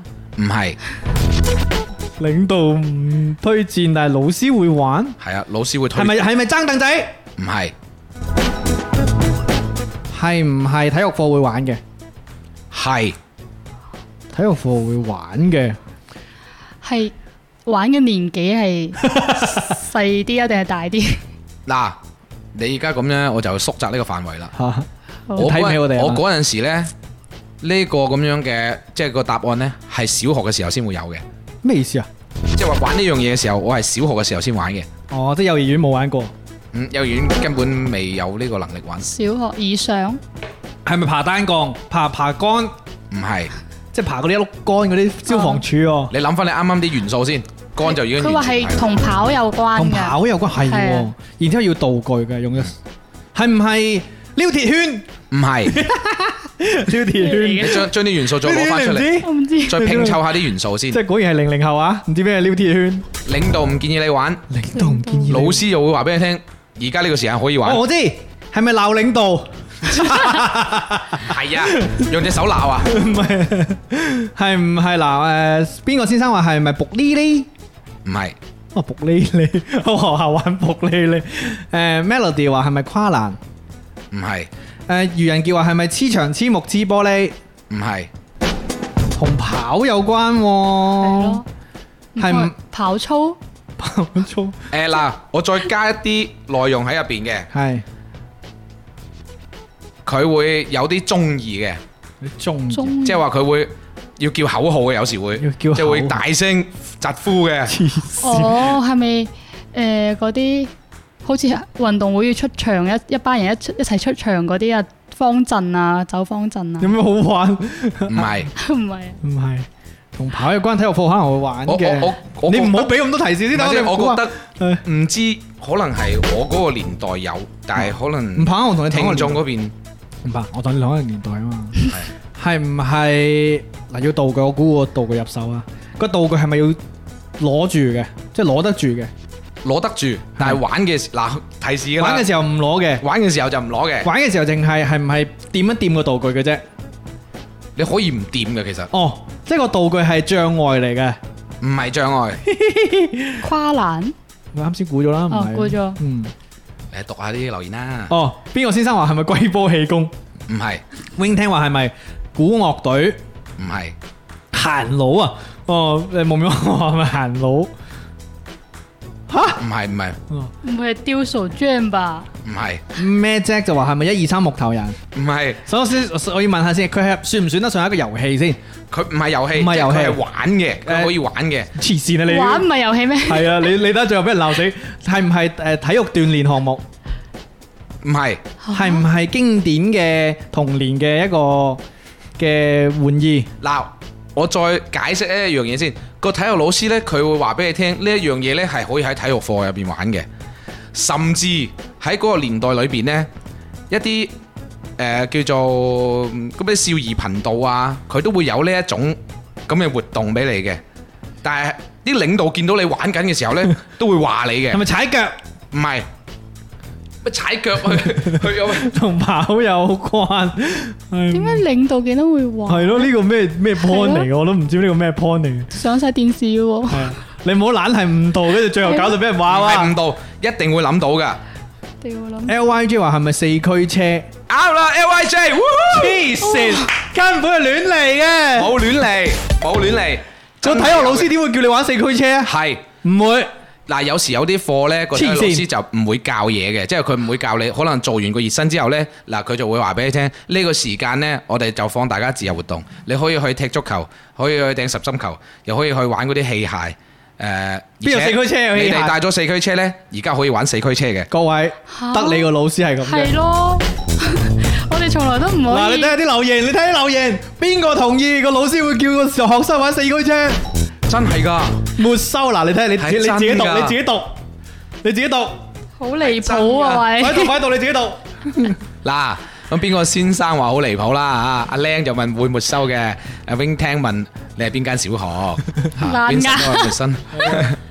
唔得喎，你呢個你呢個誤導係用個案嚟嗱講講。，講真嗰句，八零尾到九零後係，喺我嗰間學校呢，呢一個老師啊，佢真係有嘅，佢真係會講我嘅。知你佢梗係而家都未退休，你講自己嘅嗰個個案梗係得啦，但係我哋大佬冇經歷過你個童年啊嘛，所以咁樣先好玩嘅。唔熟你啊，粵斌。 嗱，L Y J 估到啦，你問 L Y J 啦，去插佢 啦。咁又係，可能你同學嚟可㗎能係嘛，L Y J 又可能同你同學嚟嘅。係咯， 好，跟住到 Yannis 啦吓，跟住到 Yannis，Yannis 你你可以跟跟隨住粵斌呢個路子嘅，即係會得你啲同學估到嘅嗰種路子 都得，係嘛？嚇，怪唔得我啲女仔都唔玩。誒咪先，啱啱先 Yannis 係咪出咗一題啦已經？係啊係啊哦，sorry，應該係啊係喎，到我喎，咁到我你出多一題啦，我出多一題。啱先大家講嘅都係嗰啲玩嗰啲嘢，我要講第二樣 OK，嘢。我要诶呢一個好，我諗到啦，我呢個好正嘅，我呢個好正嘅。诶、呃五個字嘅，哦六個字嘅，六個字嘅。嗯。然之後呢，好多人一齊參與嘅呢件事，一件事嚟嘅，好多人參與。然之後呢，诶、都好認真嘅，咁啊會有好多诶好、多好多唔同嘅情狀況會發生嘅。嗯，即係做呢件事嘅時候，好多唔同狀況，可能會係搞笑噶啦，可能會係誒、呃、認真噶啦，亦都會有時係呢個嚴肅嘅一件事，六個字嘅，六個字嘅，誒、呃大概咁多喺學校喺學校做嘅，係搞笑、認真、嚴肅，都有可能發生咯，即係意思就好多狀況嘅，六個字，好多人參加嘅，六個字喎，嗯，邊有六個字？收集範圍嚟啊，係咪一種比賽？嗯哼，嗯嗯，唔好意思，唔係佢係唔係有家長參與嘅？哦，大部分時間應該冇嘅。冇，但係話又唔係話唔得，都可以參與。六個字喎，有唔係啊誇張六個喎，字喎，呢係啊，六個字有冇動詞㗎？誒、有有動詞，誒、我想問係唔係一啲乜嘢會啊？都類似類近嘅，嘅，好熟悉嘅，每個人都都經歷過嘅。我喺度數，我猛咁喺度數手指，參加家長會吧？湊字數啊，唔係都五個字啫。呢個係一都個冇字誒喎、專有嘅，即係每一個學校都咁稱呼呢一個事情嘅，應該係咁啊，應該係每一個，因為佢係一個專有名詞嚟嘅。雖然佢係一個詞組，佢係一個詞組，佢係咪一類人嚟嘅佢係佢唔係人，佢係一件事。一件事？係件事好多人參加嘅一件事，然之後呢，會有各種狀況發生嘅，即係有嚴肅啦、搞笑啦、認真啦，然之後呢，就喺學校會發生嘅，校校運會唔係嚴肅又搞笑喎、唔係同事啊，即係我意思就係好多狀況可能會發生，哦但有可能係搞笑，有可能有時會嚴肅，有可能有時係温馨都有可能係添。 聽咁肯定有家長啦。係咪成人禮啊？誒唔係唔係係唔係校運會文藝匯演乜七個字？啊校運會文藝匯演七個字唔啱，專有係咪專係咪專有名詞？專有嘅每一個學校都咁叫嘅。基本上每一個學校都咁叫，即係譬如呢個學校叫做校際會，唔係校際會，係慶校慶文藝匯演；第二個學校叫做校慶日文藝匯演，咁有啲唔同啦。但係呢一個動作呢，呢、一個事情呢，每一個學校都係咁叫嘅。佢係小學定係都會都會，即大係大學可能未必有，誒、即係 K 十二都會嘅？ K 十會嘅 K 十二即係誒幼兒園嗰啲喎。會嘅有嘅，哇！係但係唔多唔常見，要對啲大啲啲嘅小朋友先做到呢件事。畢業典禮係咪畢業典禮呢啲嘢？唔係我仲以又為搞笑喎！啊，我知家長開放日、唔係，哇！呢、個一定好難估啊！俾你聽童年回憶。童年回憶。嗱，俾個提示好啊冇？嚇，呢呢個提示一啊講就知道噶咯嚇喎，但啊真係係你你克制一下係咯。咯係咯係咯，咁啊，係一個星期當中指定日子會做嘅。啊，我知誒國旗下的講 話。係啊，啊！一講就中咯喎，真係係啊，你呢國個哦旗下的講話，你自己試數下係咪六個字？勁啊！國國國旗下的講話六個，哇勁喎！真係啊！好，我呢個服嘅，呢個服嘅。嗱，各位，啊國旗國旗下的講話，你哋唔記得啦睇。先，搞笑係咪講緊嗰啲領導講嗰啲唔咸唔係咸嗰啲普通話？搞笑通常咧都係上台發言嘅嗰個學生唔記得稿。我哋以前係脱稿講嘅，即係係國旗下的講話要脱稿嘅。啊，咁犀利㗎！我見佢哋攞住個廣告，梗係唔。得啦，哇學生要背好晒啲上台講。學生啊，我知，啊嗯咁你嗰間學校好正經啦。正經， 我背哋書嗰出啲我哋嚟就嗰啲講喺喺正上經面好正經咁睇住份稿。傻嘅，嗰嗰次 share 就開你講話嗱，今個星期我打咗誒《三國英雄傳》第五集咁樣都。 我有一次上去攞獎，話俾你聽，哇，好學生啊！攞咗呢個動畫比賽獎第一名。嗰陣時候我高係中應該係。唯有一個誒攞、第一名嘅，點解呢？因為評委會入邊有我個同學。 唔係唔係，打工仔 師，香港地市係啊，即係我我唯一一次上嗰次車度人開就係就係攞呢啲咁嘅呢啲咁嘅，我都上過喎。係你係咁你係講我話係 嗰啲嘅做咩我係咁嘅，因為嗰陣誒需要嗰啲即係大人上去嗰啲，咁級長又比較即係中意我喎，然之後叫我做，跟住哦禮儀小姐係係哦即係類似嗰啲咯。哇，之後就頒獎就帶帶嗰啲人上去，跟住就落翻嚟嗰啲。哦啊都幾好喎係啊都係啊，好好少可機會嘅其實，因為我通常咧，我呢啲曳仔咧。誒、即係升國旗嘅嗰啲活動咧，我一定企最後邊喺度撒啲弄衝啊，係喺度打鬧啊你，打鬧係啲老啊，師人嚟，嘈冤巴閉你企分好啊，係啊。企翻條線上面啊你有！冇試過誒過次車度人開有啲咩難忘經驗？我就係忍唔住笑嗰啲領導講嗰啲好搞笑嘅普通話咯哇。！你都幾夠高，你細個已經咁自由嘅啦咩？大佬，其實下面啲人已經笑到爆炸 㗎啦，即係笑到有啲人咪急屎嘅朝早，有啲話 笑到笑到要賴啊！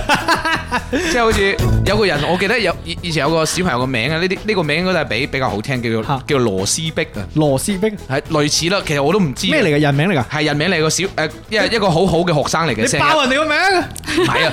我我唔知佢嘅名係咩名啊！哦嗱，但係嗰個領導咧，成日都叫佢嘅名嘅，因為佢係好學生嚟噶嘛嚇。你估估下個領導講咩唔？估，一定係啲衰嘢。唔唔係，好笑嘅，哦，羅斯貝，唔係羅師傅，螺絲 批，螺絲批， 超搞笑。你有冇搞錯？你霸凌人哋，你校園霸凌人哋，本身已經細個已經受過呢個名字嘅呢一個霸凌，你大個咗仲要喺個電台節目嗰度霸凌人哋，唔係嗰嗰個嗰個小朋友自己喺下邊笑你嘅，黐線啦！人哋係痛苦嘅笑唔容嚟係佢㗎。笑到爆炸。你唔好，你唔好我哋全部個解釋肚都好痛苦啊！你呢個霸凌者，咁咪變成咗佢嘅花名係呢個冇咯冇。係人啊哦冇人叫佢花名嘅，佢個佢個名好好聽，因為佢細誒嗰啲成績好啊，係哦啲老師好照顧佢嘅，所以成日聽到嘅，成日都叫螺絲批，我哋話又螺絲批，哦，即係冇俾人蝦嘅係嘛？因為我成績好啊嘛，唔好講人，唔好講人哋花名啊！校長講嘅。同埋咧，嗰次出嚟講開，你哋嗰陣時學校係會通常講咩話題？因為我哋咧就通常就係讀嗰啲優秀語文課嘅嗰啲貼堂作品啊，即係即係誒、呃即係唔係嗰啲生分享生活嘅嗰種嘅啊啊！sorry，嗰次唔係，因為我我有一次貼堂咧，我寫我寫民主制度，哇！ 係啊，即係嗰陣時咪有個有一個時候老誒小布殊俾人掟鞋嘅。啊係，我就住呢件事寫咗篇文，然之後民主與與掟鞋者，哇！嗰陣時俾老師貼堂啊，高中幾好。係啊，嗰、個老即係我老師好，即係好好啦，係嘛？呢啲都夠膽貼堂。覺啊得呢個學生咧又有佢自己一個人嘅想法啦，係啊，就獨立思考。而家而家我唔知啊，anyway，好下一下一再玩一題啊，好嘛？係尷尬啦，由我出啊，即係我出嗰啲出人話，好玩喎你嗰啲。我睇下諗唔諗到先。Yannis 有冇啊？要你哋出先啦。一一係我嚟啦，我都可以有一個嘅有你。好，你嚟好啊。我嚟啊！好，我整個音效先，等陣啊。嗯，好似要進心。細個咧就好多人咧就會去炫耀自己有啲乜嘢有啲乜嘢嘅。嚇，呢樣嘢咧都會攞出嚟炫耀一下嘅。嗯，講完咩啊？好中意炫耀自己。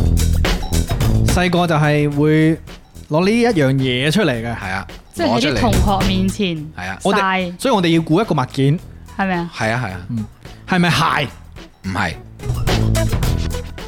係唔係可以裝得入書包嘅，可以，係咪遊戲機，唔係係咪爆旋陀螺？唔係係咪筆盒啊？唔係 哦，筆盒我覺得幾好喎，以前啲筆盒咪好靚啊嘛！可以發射導彈噶係嘛，啊即係好似航空母艦咁樣。唔係筆盒，不過我諗真係以前啲筆盒真係好多回憶啊！需唔需要提示？唔要黐線㗎，我開始估提示。 哇，得有人估筆口喎，我覺得筆口呢個真係好有回憶，係咪高科技文具？唔係係咪文具先？係問句，哦，係文具，佢係咪係咪嗰啲玩得嘅文具？我覺得你哋唔好誒去將佢限死，佢係係咪鋼 筆？我我應該講佢係學習要用到嘅嘢，係唔唔一定唔可以講問句，因為你會跌咗落去㗎。你哋會哦你唔好理我啦會歪啊總之你為自己嘅答案負責得啦。哇，係咪電動橡皮擦啊？唔係哇好係咪好貴噶？唔貴，唔貴嘅，唔貴有乜好炫耀啊？你唔好用你顯赫嘅家世嚟 評論呢唔件事，貴 咯，唔貴啊，唔貴但係有得炫耀，係咪尺？唔係尺，呢啲係遠有文雅肥堅問係咪尺？係咪隱形筆啊？卡文唔係。誒，愚人傑話係咪書包？係咪貓書膜？愚人傑係啱噶。哦嗱，唔使顯黑加細啦吧，好平噶，兼且有啲咧就好得意嘅，哦好似嗰個時間，如果播數碼暴龍咧，啲包書冇有個數碼暴哦係啊龍 logo 喺上邊嘅，係啊有啲係半透明嘅，見到啲公仔喺上邊嘅，哦，咁誒，無論你係一個曳仔啊、叻女啊，佢都要包噶。喂，我自己唔可以曳，唔可以以前係曳，唔可以曳女叻叻仔嘅，係要曳仔叻女。 中意啦嚇，哦，係你以講。前自己包比較多咯，係即係咁買嗰啲包書紙，然之後自己去整成一個好似書皮咁係嘅，即係你正常你買但係一個成品啊嘛，嗯但係其實可以用紙嚟我以折前都成係佢用嗰紙個。噶，係啊係啊，我細個我嫲都係用報紙幫我紮啊書報嘅紙，所以我我係每一本書都一樣樣㗎， 即係每一本書都係報紙封面。哇係啊我係順分便開小差可以讀報紙喎 你。但我係分唔清邊本教科書，我要喺上邊寫名寫寫語文我咁哋樣。會記住邊個公仔嘅包書紙係邊本書咯。其實包書紙都好有好有童年回憶㗎，因為會炫耀，因為你買嗰啲包書紙有啲靚啲㗎嘛啊係有啲係嗯，不過老實講呢，我同阿咩姐一樣，佢話我淨係小學包過，我都係，我都係小學包書，我大我好似中學就冇包書。啊，我到高中都自己包。喂，老實講啊，中學真係冇包過書。即係廣東人嚟講，包書呢件事呢，唔老禮話，其包書包書包贏就正啫，係嘛？確實係喎，咁但係我哋會講包性啊嘛， 即係通性啊，唔係嗱通性嘅本名係通書啊嘛，即係通乜都通嘅書啊嘛，係嘛？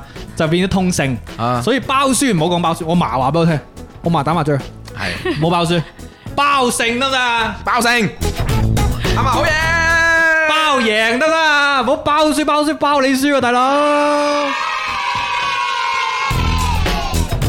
以前嗰啲書包 咧，以前嗰啲即係書書膜咧，有透明嗰啲，我都記得。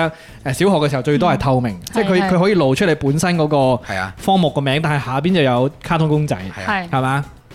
係咯，OK 啊，都好經典呢個。好經典。Yannis 要唔要出埋最後一題？有啲壓力啊！啱先嗰兩題咁勁。咦，唔係先，啱先嗰題係你出噶嘛？係咪？係係係係我記憶力唔係好好，咁啊，Yannis 出埋最後一題啊！好啊，等我讀下啲留言先。話明明話老師要求你一定要用專門嘅作業登記簿，唔可以用筆記簿嚟登作業。哇！以前都好多規矩，係啊，嗰啲咩單行簿，係佢唔係寫本嘅單行簿，簿跟住作業登記呢件事呢，你要嗰個作業登記簿都好規範。小學啊係特別多規矩，哦又話咩誒唔可以挨張凳嘅，好好笑嘅。我細個即係要要距離個凳 pan 啊，係就咁樣挨住啊嘛，係唔坐可以挨有住坐相啊。係啊，都發牛 發牛竇嘅我。諗到一個，諗到一個啦，係咪哦係？好嚟啊！佢係佢係四個字嘅，四個字嘅，四個字係，啦，跟住佢係誒一樣算係運動嘅，嗯，但係係需要考試嘅，即係通過做呢樣運動嚟達到一定嘅成績嘅。應該唔難估嘅。要考試嘅項目唔多啊，係係咪咪先呢？啦？係咪長跑？唔係四個字喎，四個字啊，係咪 young 實生 球咩嚟㗎？掟實？係咪掟實心球唔？係，哎呀，有人估到我覺得。好我嗯啊嚟睇下先，邊個先生問係咪三級跳遠？唔係，愚人傑問係唔係四人接力？唔係，報紙飯問係唔係立定跳遠？唔係，哎，我估，我覺得呢個係係喎。 Jamie 啊，問係咪養我起座？係啊。啊！哇，噩夢啊！因為呢個以前係體育考試嘅項目啊嘛，係啊，簡直係噩夢啊！呢個項目太得人驚一啦。分鐘五十下，係啊。其實我覺得最煩係呢個仰卧起坐嘅時候呢，佢係要揾個同學同學幫幫你你撳啊撳嘛，住，係啊，兼且呢，有時佢撳撳得住唔呢好就好辛苦嘅。係啦，係啊冇錯。係啊有啲同學撳得唔好噶，有啲同學唔知道點樣幫你，可以幫到你係嘛？嗯嗯，老師真係懶嘅哇！啫，我覺得真係呢呢個真係童年噩夢。高三嘅時候要練噶嘛，初三，啊我初三 sorry，我哋係中考高三係要嗯考體睇育前屈，高係三係我記得高中嘅係要睇前屈。睇前屈係咩啊即係隻手要伸直去摸你嘅腳哦嚇嗰係度，咩跟住佢有把尺嘅，要篤嗰把尺落我去。死我唔記得咗添。嗰個大學都有考啊，嗯哦，我冇㗎，我呢體啲測啊嘛，你你呢係咪呃漂洋過海唔代使測做代測， 體育代測。哦，以前真係一一落課就去練啦。啲人就話嗰陣時啊候係身體素質最佳時候，確實係嘅。係所以嗰啲立定跳或者係誒叫摩高啊，係嗰個時候，其實我覺得唔係嘅。我覺得學生有時候佢唔識法力嘅，即係大個咗之後啊啊，經過鍛鍊或者了解自己身體，佢先至可能會更加好咁樣去到達嗰個水準啊。嗯我覺得係咁。 wing 聽咧就話有啲同學會引你笑啊，黐線，哇！笑到肚痛 啊，攣咗啊你因為你根同本佢冇你辦同法佢誒隔得黐得好埋啊嘛，係啊，即即係係你引你 笑咯。佢佢你你呃，sorry，你做乜鬼嘢？我做乜食晒螺絲啊？佢幫你撳嘅時候咧，你一仰卧起咗起身就同佢面對面，好開心嘅嗰陣時都純真嘅。睇邊個幫你撳咯，好開心，阿威文話壓腳就要揾女同學，咁力量翻倍嘅。係咩？唔會咯，我哋唔俾噶咯。好啦，今日嘅時間咧，容許我哋玩遊戲到呢度，然之後我哋跟住落嚟咧就要醒神 KTV 啦，好唔好啊？好啊，因為今日我哋吹水吹咗好耐啊。好啦，跟住嚟醒神 KTV，要唔要歇一歇啊？定係直接嚟啊？歇一歇咯。歇一歇咯，播首咩歌好啊？播首誒 呢呢呢首啊！ OK，好，等陣翻嚟唱歌。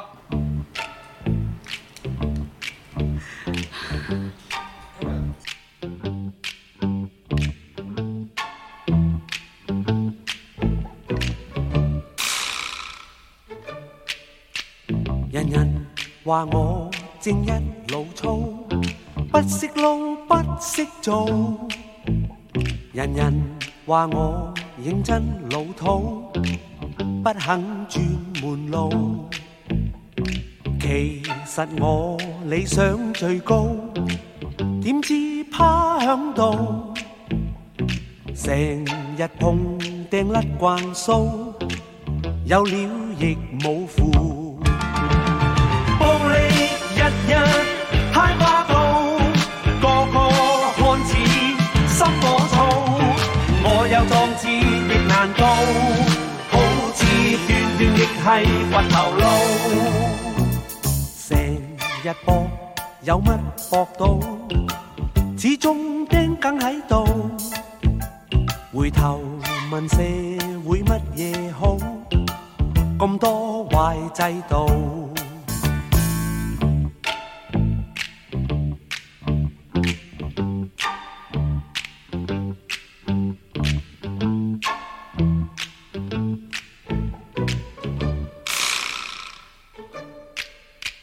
人人話我正一老粗，不識撈，不識做。人人話我認真老土，不肯轉門路。其實我理想最高，點知趴響度，成日碰掟甩慣須，有料亦冇符。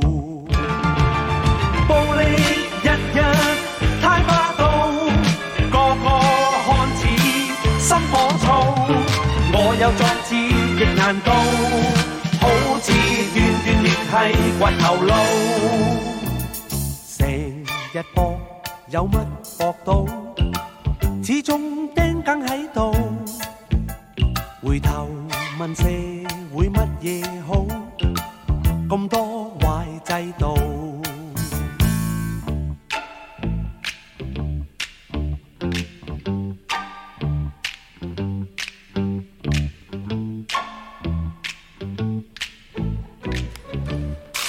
哇，好得意喎呢首歌啊！嚟自葉振棠棠哥嘅《神探霹靂》，跟住落嚟就係我哋醒神 KTV 嘅時間啦！大家繼續聽緊嘅話，俾個掌聲我哋啊！耶！跟住落嚟就係感性 mode 啦，因為跟住 Yannis 為我哋帶嚟咗一首好感性嘅歌。點解會揀呢首歌嘅？人唔係得你介紹先得，呢、個係啱你嗰啲你嗰啲聲嘅。誒，跟住落嚟呢 y a n n i s 會同大家分享一首歌。呢一首歌呢，係好積極向上嘅，哦，係咩？係啊係，喺每一個人生命生活裏面，甚至係工作啦，都會遇到好多不快嘅壓力，會令到你好唔開心。但係有時候呢，你一定要提醒下自己，其實我哋係好犀利、好叻嘅，你一定要繼續努力落去，因為你是你本身的傳奇。好正啊！ Yannis 點解揀呢首歌嘅？都係因為好似啊月斌咁講啦，確實係因為比較大嘅動力咯。聽完呢首歌之後，啲歌詞比較誒、呃正能量啦。然之後之前就係、誒、一直喺度考試，即係需要考嗰個試嘅時候，嗯，就咁啱聽到呢首歌，就覺得當時係好即係因為不停咁樣喺度學習啦，然之後好大壓力啦，又驚考唔到啦，跟住但係呢首歌就俾咗力量咯。嗯，係啊明白，非常之好。希望我哋都可以喺呢個朝頭早，藉住呢首歌同埋 Yannis 嘅呢一個演繹，帶到力量俾大家啦。希望大家都可以成為自己嘅戰旗。 係啦，因為我哋周二早餐堂呢，好多聽眾嘅，大家都好熱心嘅，好多聽眾呢一句我唔敢包啊！肯定 係嘅。而且我哋係可以集氣嘅，仲記唔記得蚊子同大家講嗰個北一 隊啊？就因為我哋嘅集氣，你唔好再所以贏咗啊。哦，講嗰件事真係係嘛？啦，即係最後尾就成為咗村 BA 村 BA 嗰一場冠軍嘅冠軍啦。係誒，Yannis 最近有冇咩短期或者長期嘅目標啊？嗯，希望做嘢順利啦，嗯哼。翻工即係诶、呃可以真係真係希望佢哋可以順利，因為我做嗰、個嗰個工作咧就係诶睇嘅生產嘅嗰啲情況嘅，咁、如果佢生產順利嘅話，我就少啲嘢做；如果佢生產又出現問題咧，我就多啲嘢做咁樣咯。哦，心係工作喎。係確實公司好呢，員工都好嘅。咁都多謝你啊，老闆都。咁我祝你呢、一個誒、呃生活順利啦，同埋你男朋友開開心心啦，好冇？送俾大家呢一首歌咯喎，嚟咯係嚟自 Yannis 嘅《你是你本身的傳奇》。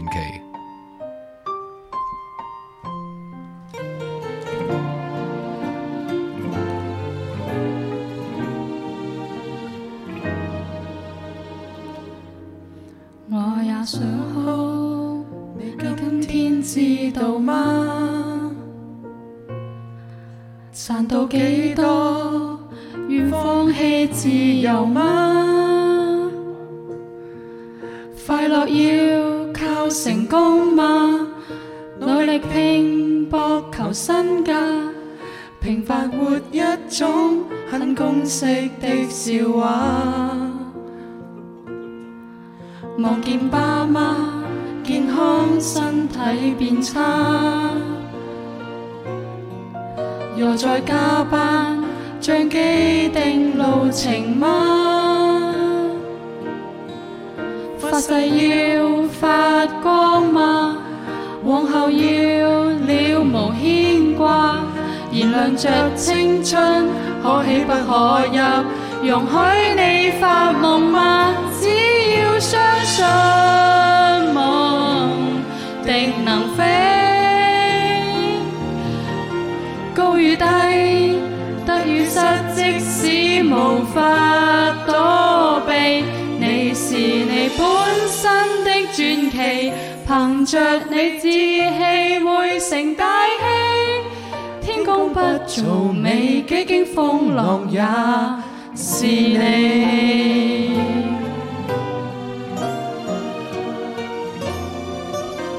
沒追趕，為支撐一個家。被壓抑的習慣，愛內能説出嗎？快樂要靠成功嗎？最後獻上天價，名牌或金色，該不該珍惜？人總要向上嗎？只要相信夢定能飛。高與低，得與失，即使無法躲避，你是你本身的傳奇，憑着你志氣會成大器，學會爭氣，未能放棄，就算今天的。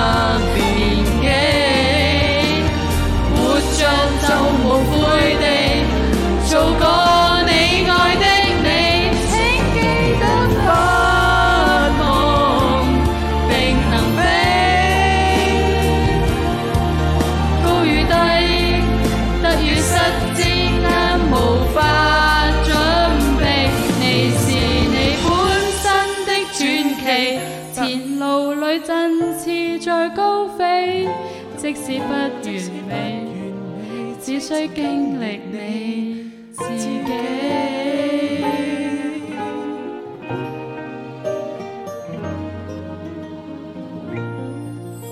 嚟自 Yannis 嘅《你是你本身的傳奇》。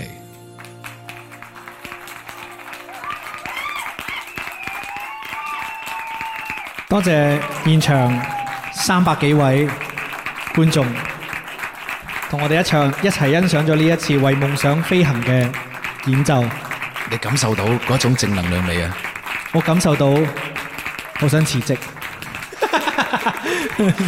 好正！我其實朝頭早聽呢啲感動歌呢，係好好啱嘅，其實都確實係好感動嘅，即係啊係有你哋嘅陪伴啦。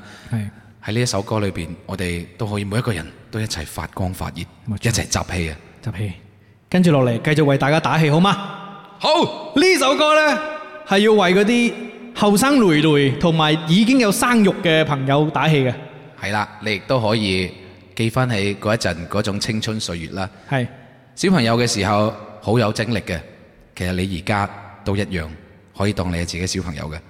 對我嚟講喺細個嘅時候最珍貴嘅係一個而家好難揾得翻嘅精神，就係、勇氣。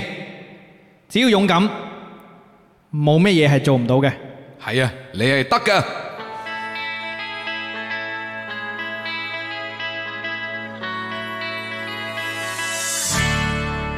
同學各位找個位，這是你的開學禮。往前看，想像帶着四方武士多美麗。先交過難忘學費，先不會來年失禮。明天總會是個新學期，終生制。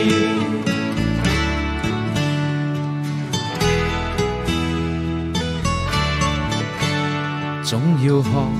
無論代價多重，學會的多少幫補自信。背過書，何時起考起總有些用，至少你知道什麼不懂。大概只得戀愛是沒標準的教科書，必須靠人不斷試，望全情達意，二人共處才夠真摯。同學各位找個位，這是你的開學禮。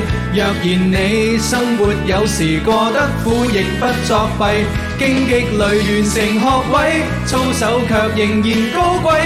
學懂的會是你畢業時的優勢。喂，我大個咗呢，要做廚師啊！我要整黑暗料理啊！受苦也練成造詣，正似是人生在世，運程難預計，但能入世培養聰慧。同學各位找個位，這是你的開學禮。往前看，想着帶着四方武士多美麗，先交過難忘學費，先不會來年失禮。明天總會是個新學期。終生制。喂，你大個想做乜嘢啊？我想做 DJ 啊，做 DJ 冇人同你拍拖噶唔緊要啦，好多人同我拍拖噶。噃，你就好啦。耶！同學各位，找個位，這是你的開學禮。往前看，想着帶着四方武士多美麗，先交過難忘學費，先不會來年失禮。明天總會是個新學期，終生制。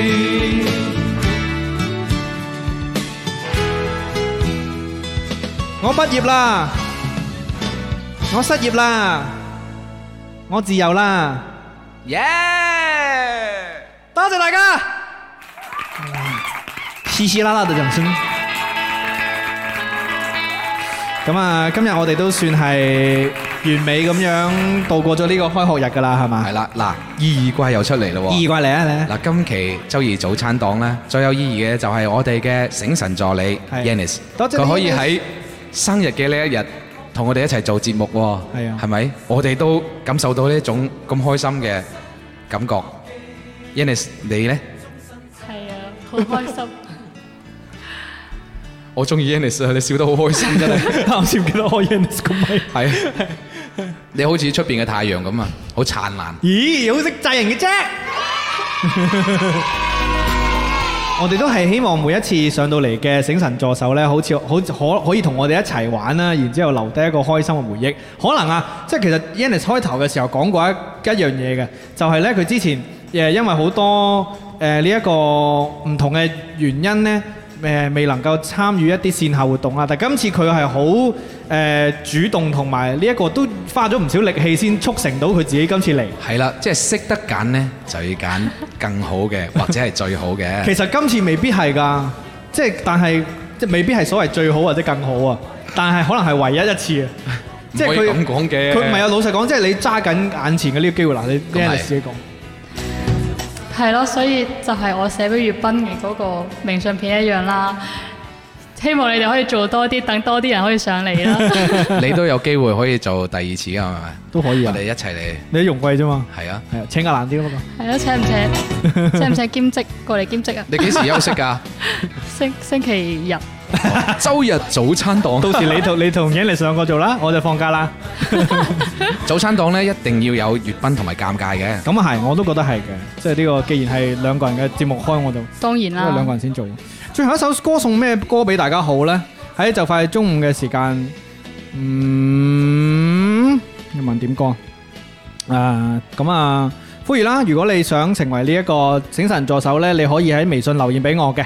咁啊，誒、基本上呢都冇乜門檻噶啦，因為只要有鼓起勇氣啊，夠膽過到嚟現場去同我哋一齊玩嘅呢呢，你已經係好叻叻噶啦。咁啊，最後送一首《信心花舍》，信心花舍係花 Eason 嘅一首歌嚟。都都唔係唔得嘅，都可以嘅，好嘛？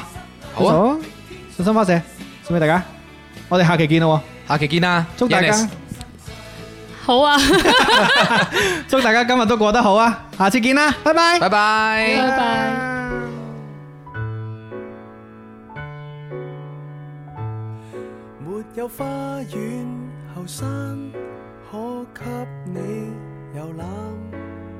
放棄做巨人，做插花之男，抵野捱更，消耗無數花瓣，容貌美襯，形狀至少搶眼。我未計代價買牡丹，家人花送花被單，不夠抵送燭光晚餐。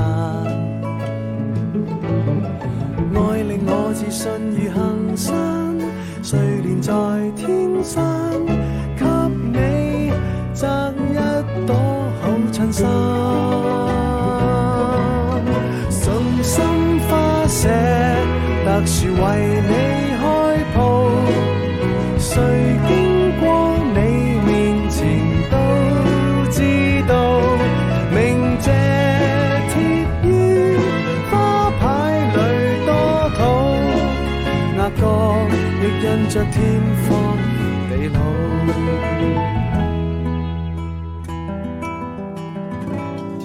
為你編化成覽，花光了時間，放棄學做人，學插花消閒，花色未彎，任由人客怎辦？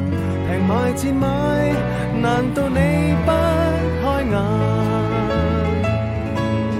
我未計代價買牡丹，家人花送花被單，不夠抵送燭光晚餐。愛令我自信如行山，睡蓮在天山，給你摘一朵好襯衫。信心花舍，特殊為你開鋪。誰經過你面前都知道，鳴謝天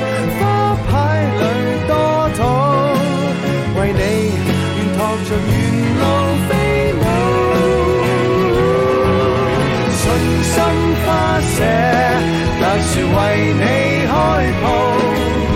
誰經過你面前都知道，長夜清早梅蘭菊中，甚至自己都可送到。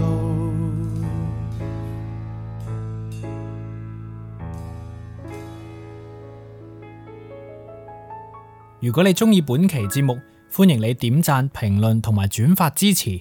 歡迎搜索 FM 五四九九八鑑論界電台，免費收聽直播節目。搜索微信 Who's 尷尬 W H O S G A A M G U Y 加入院友群。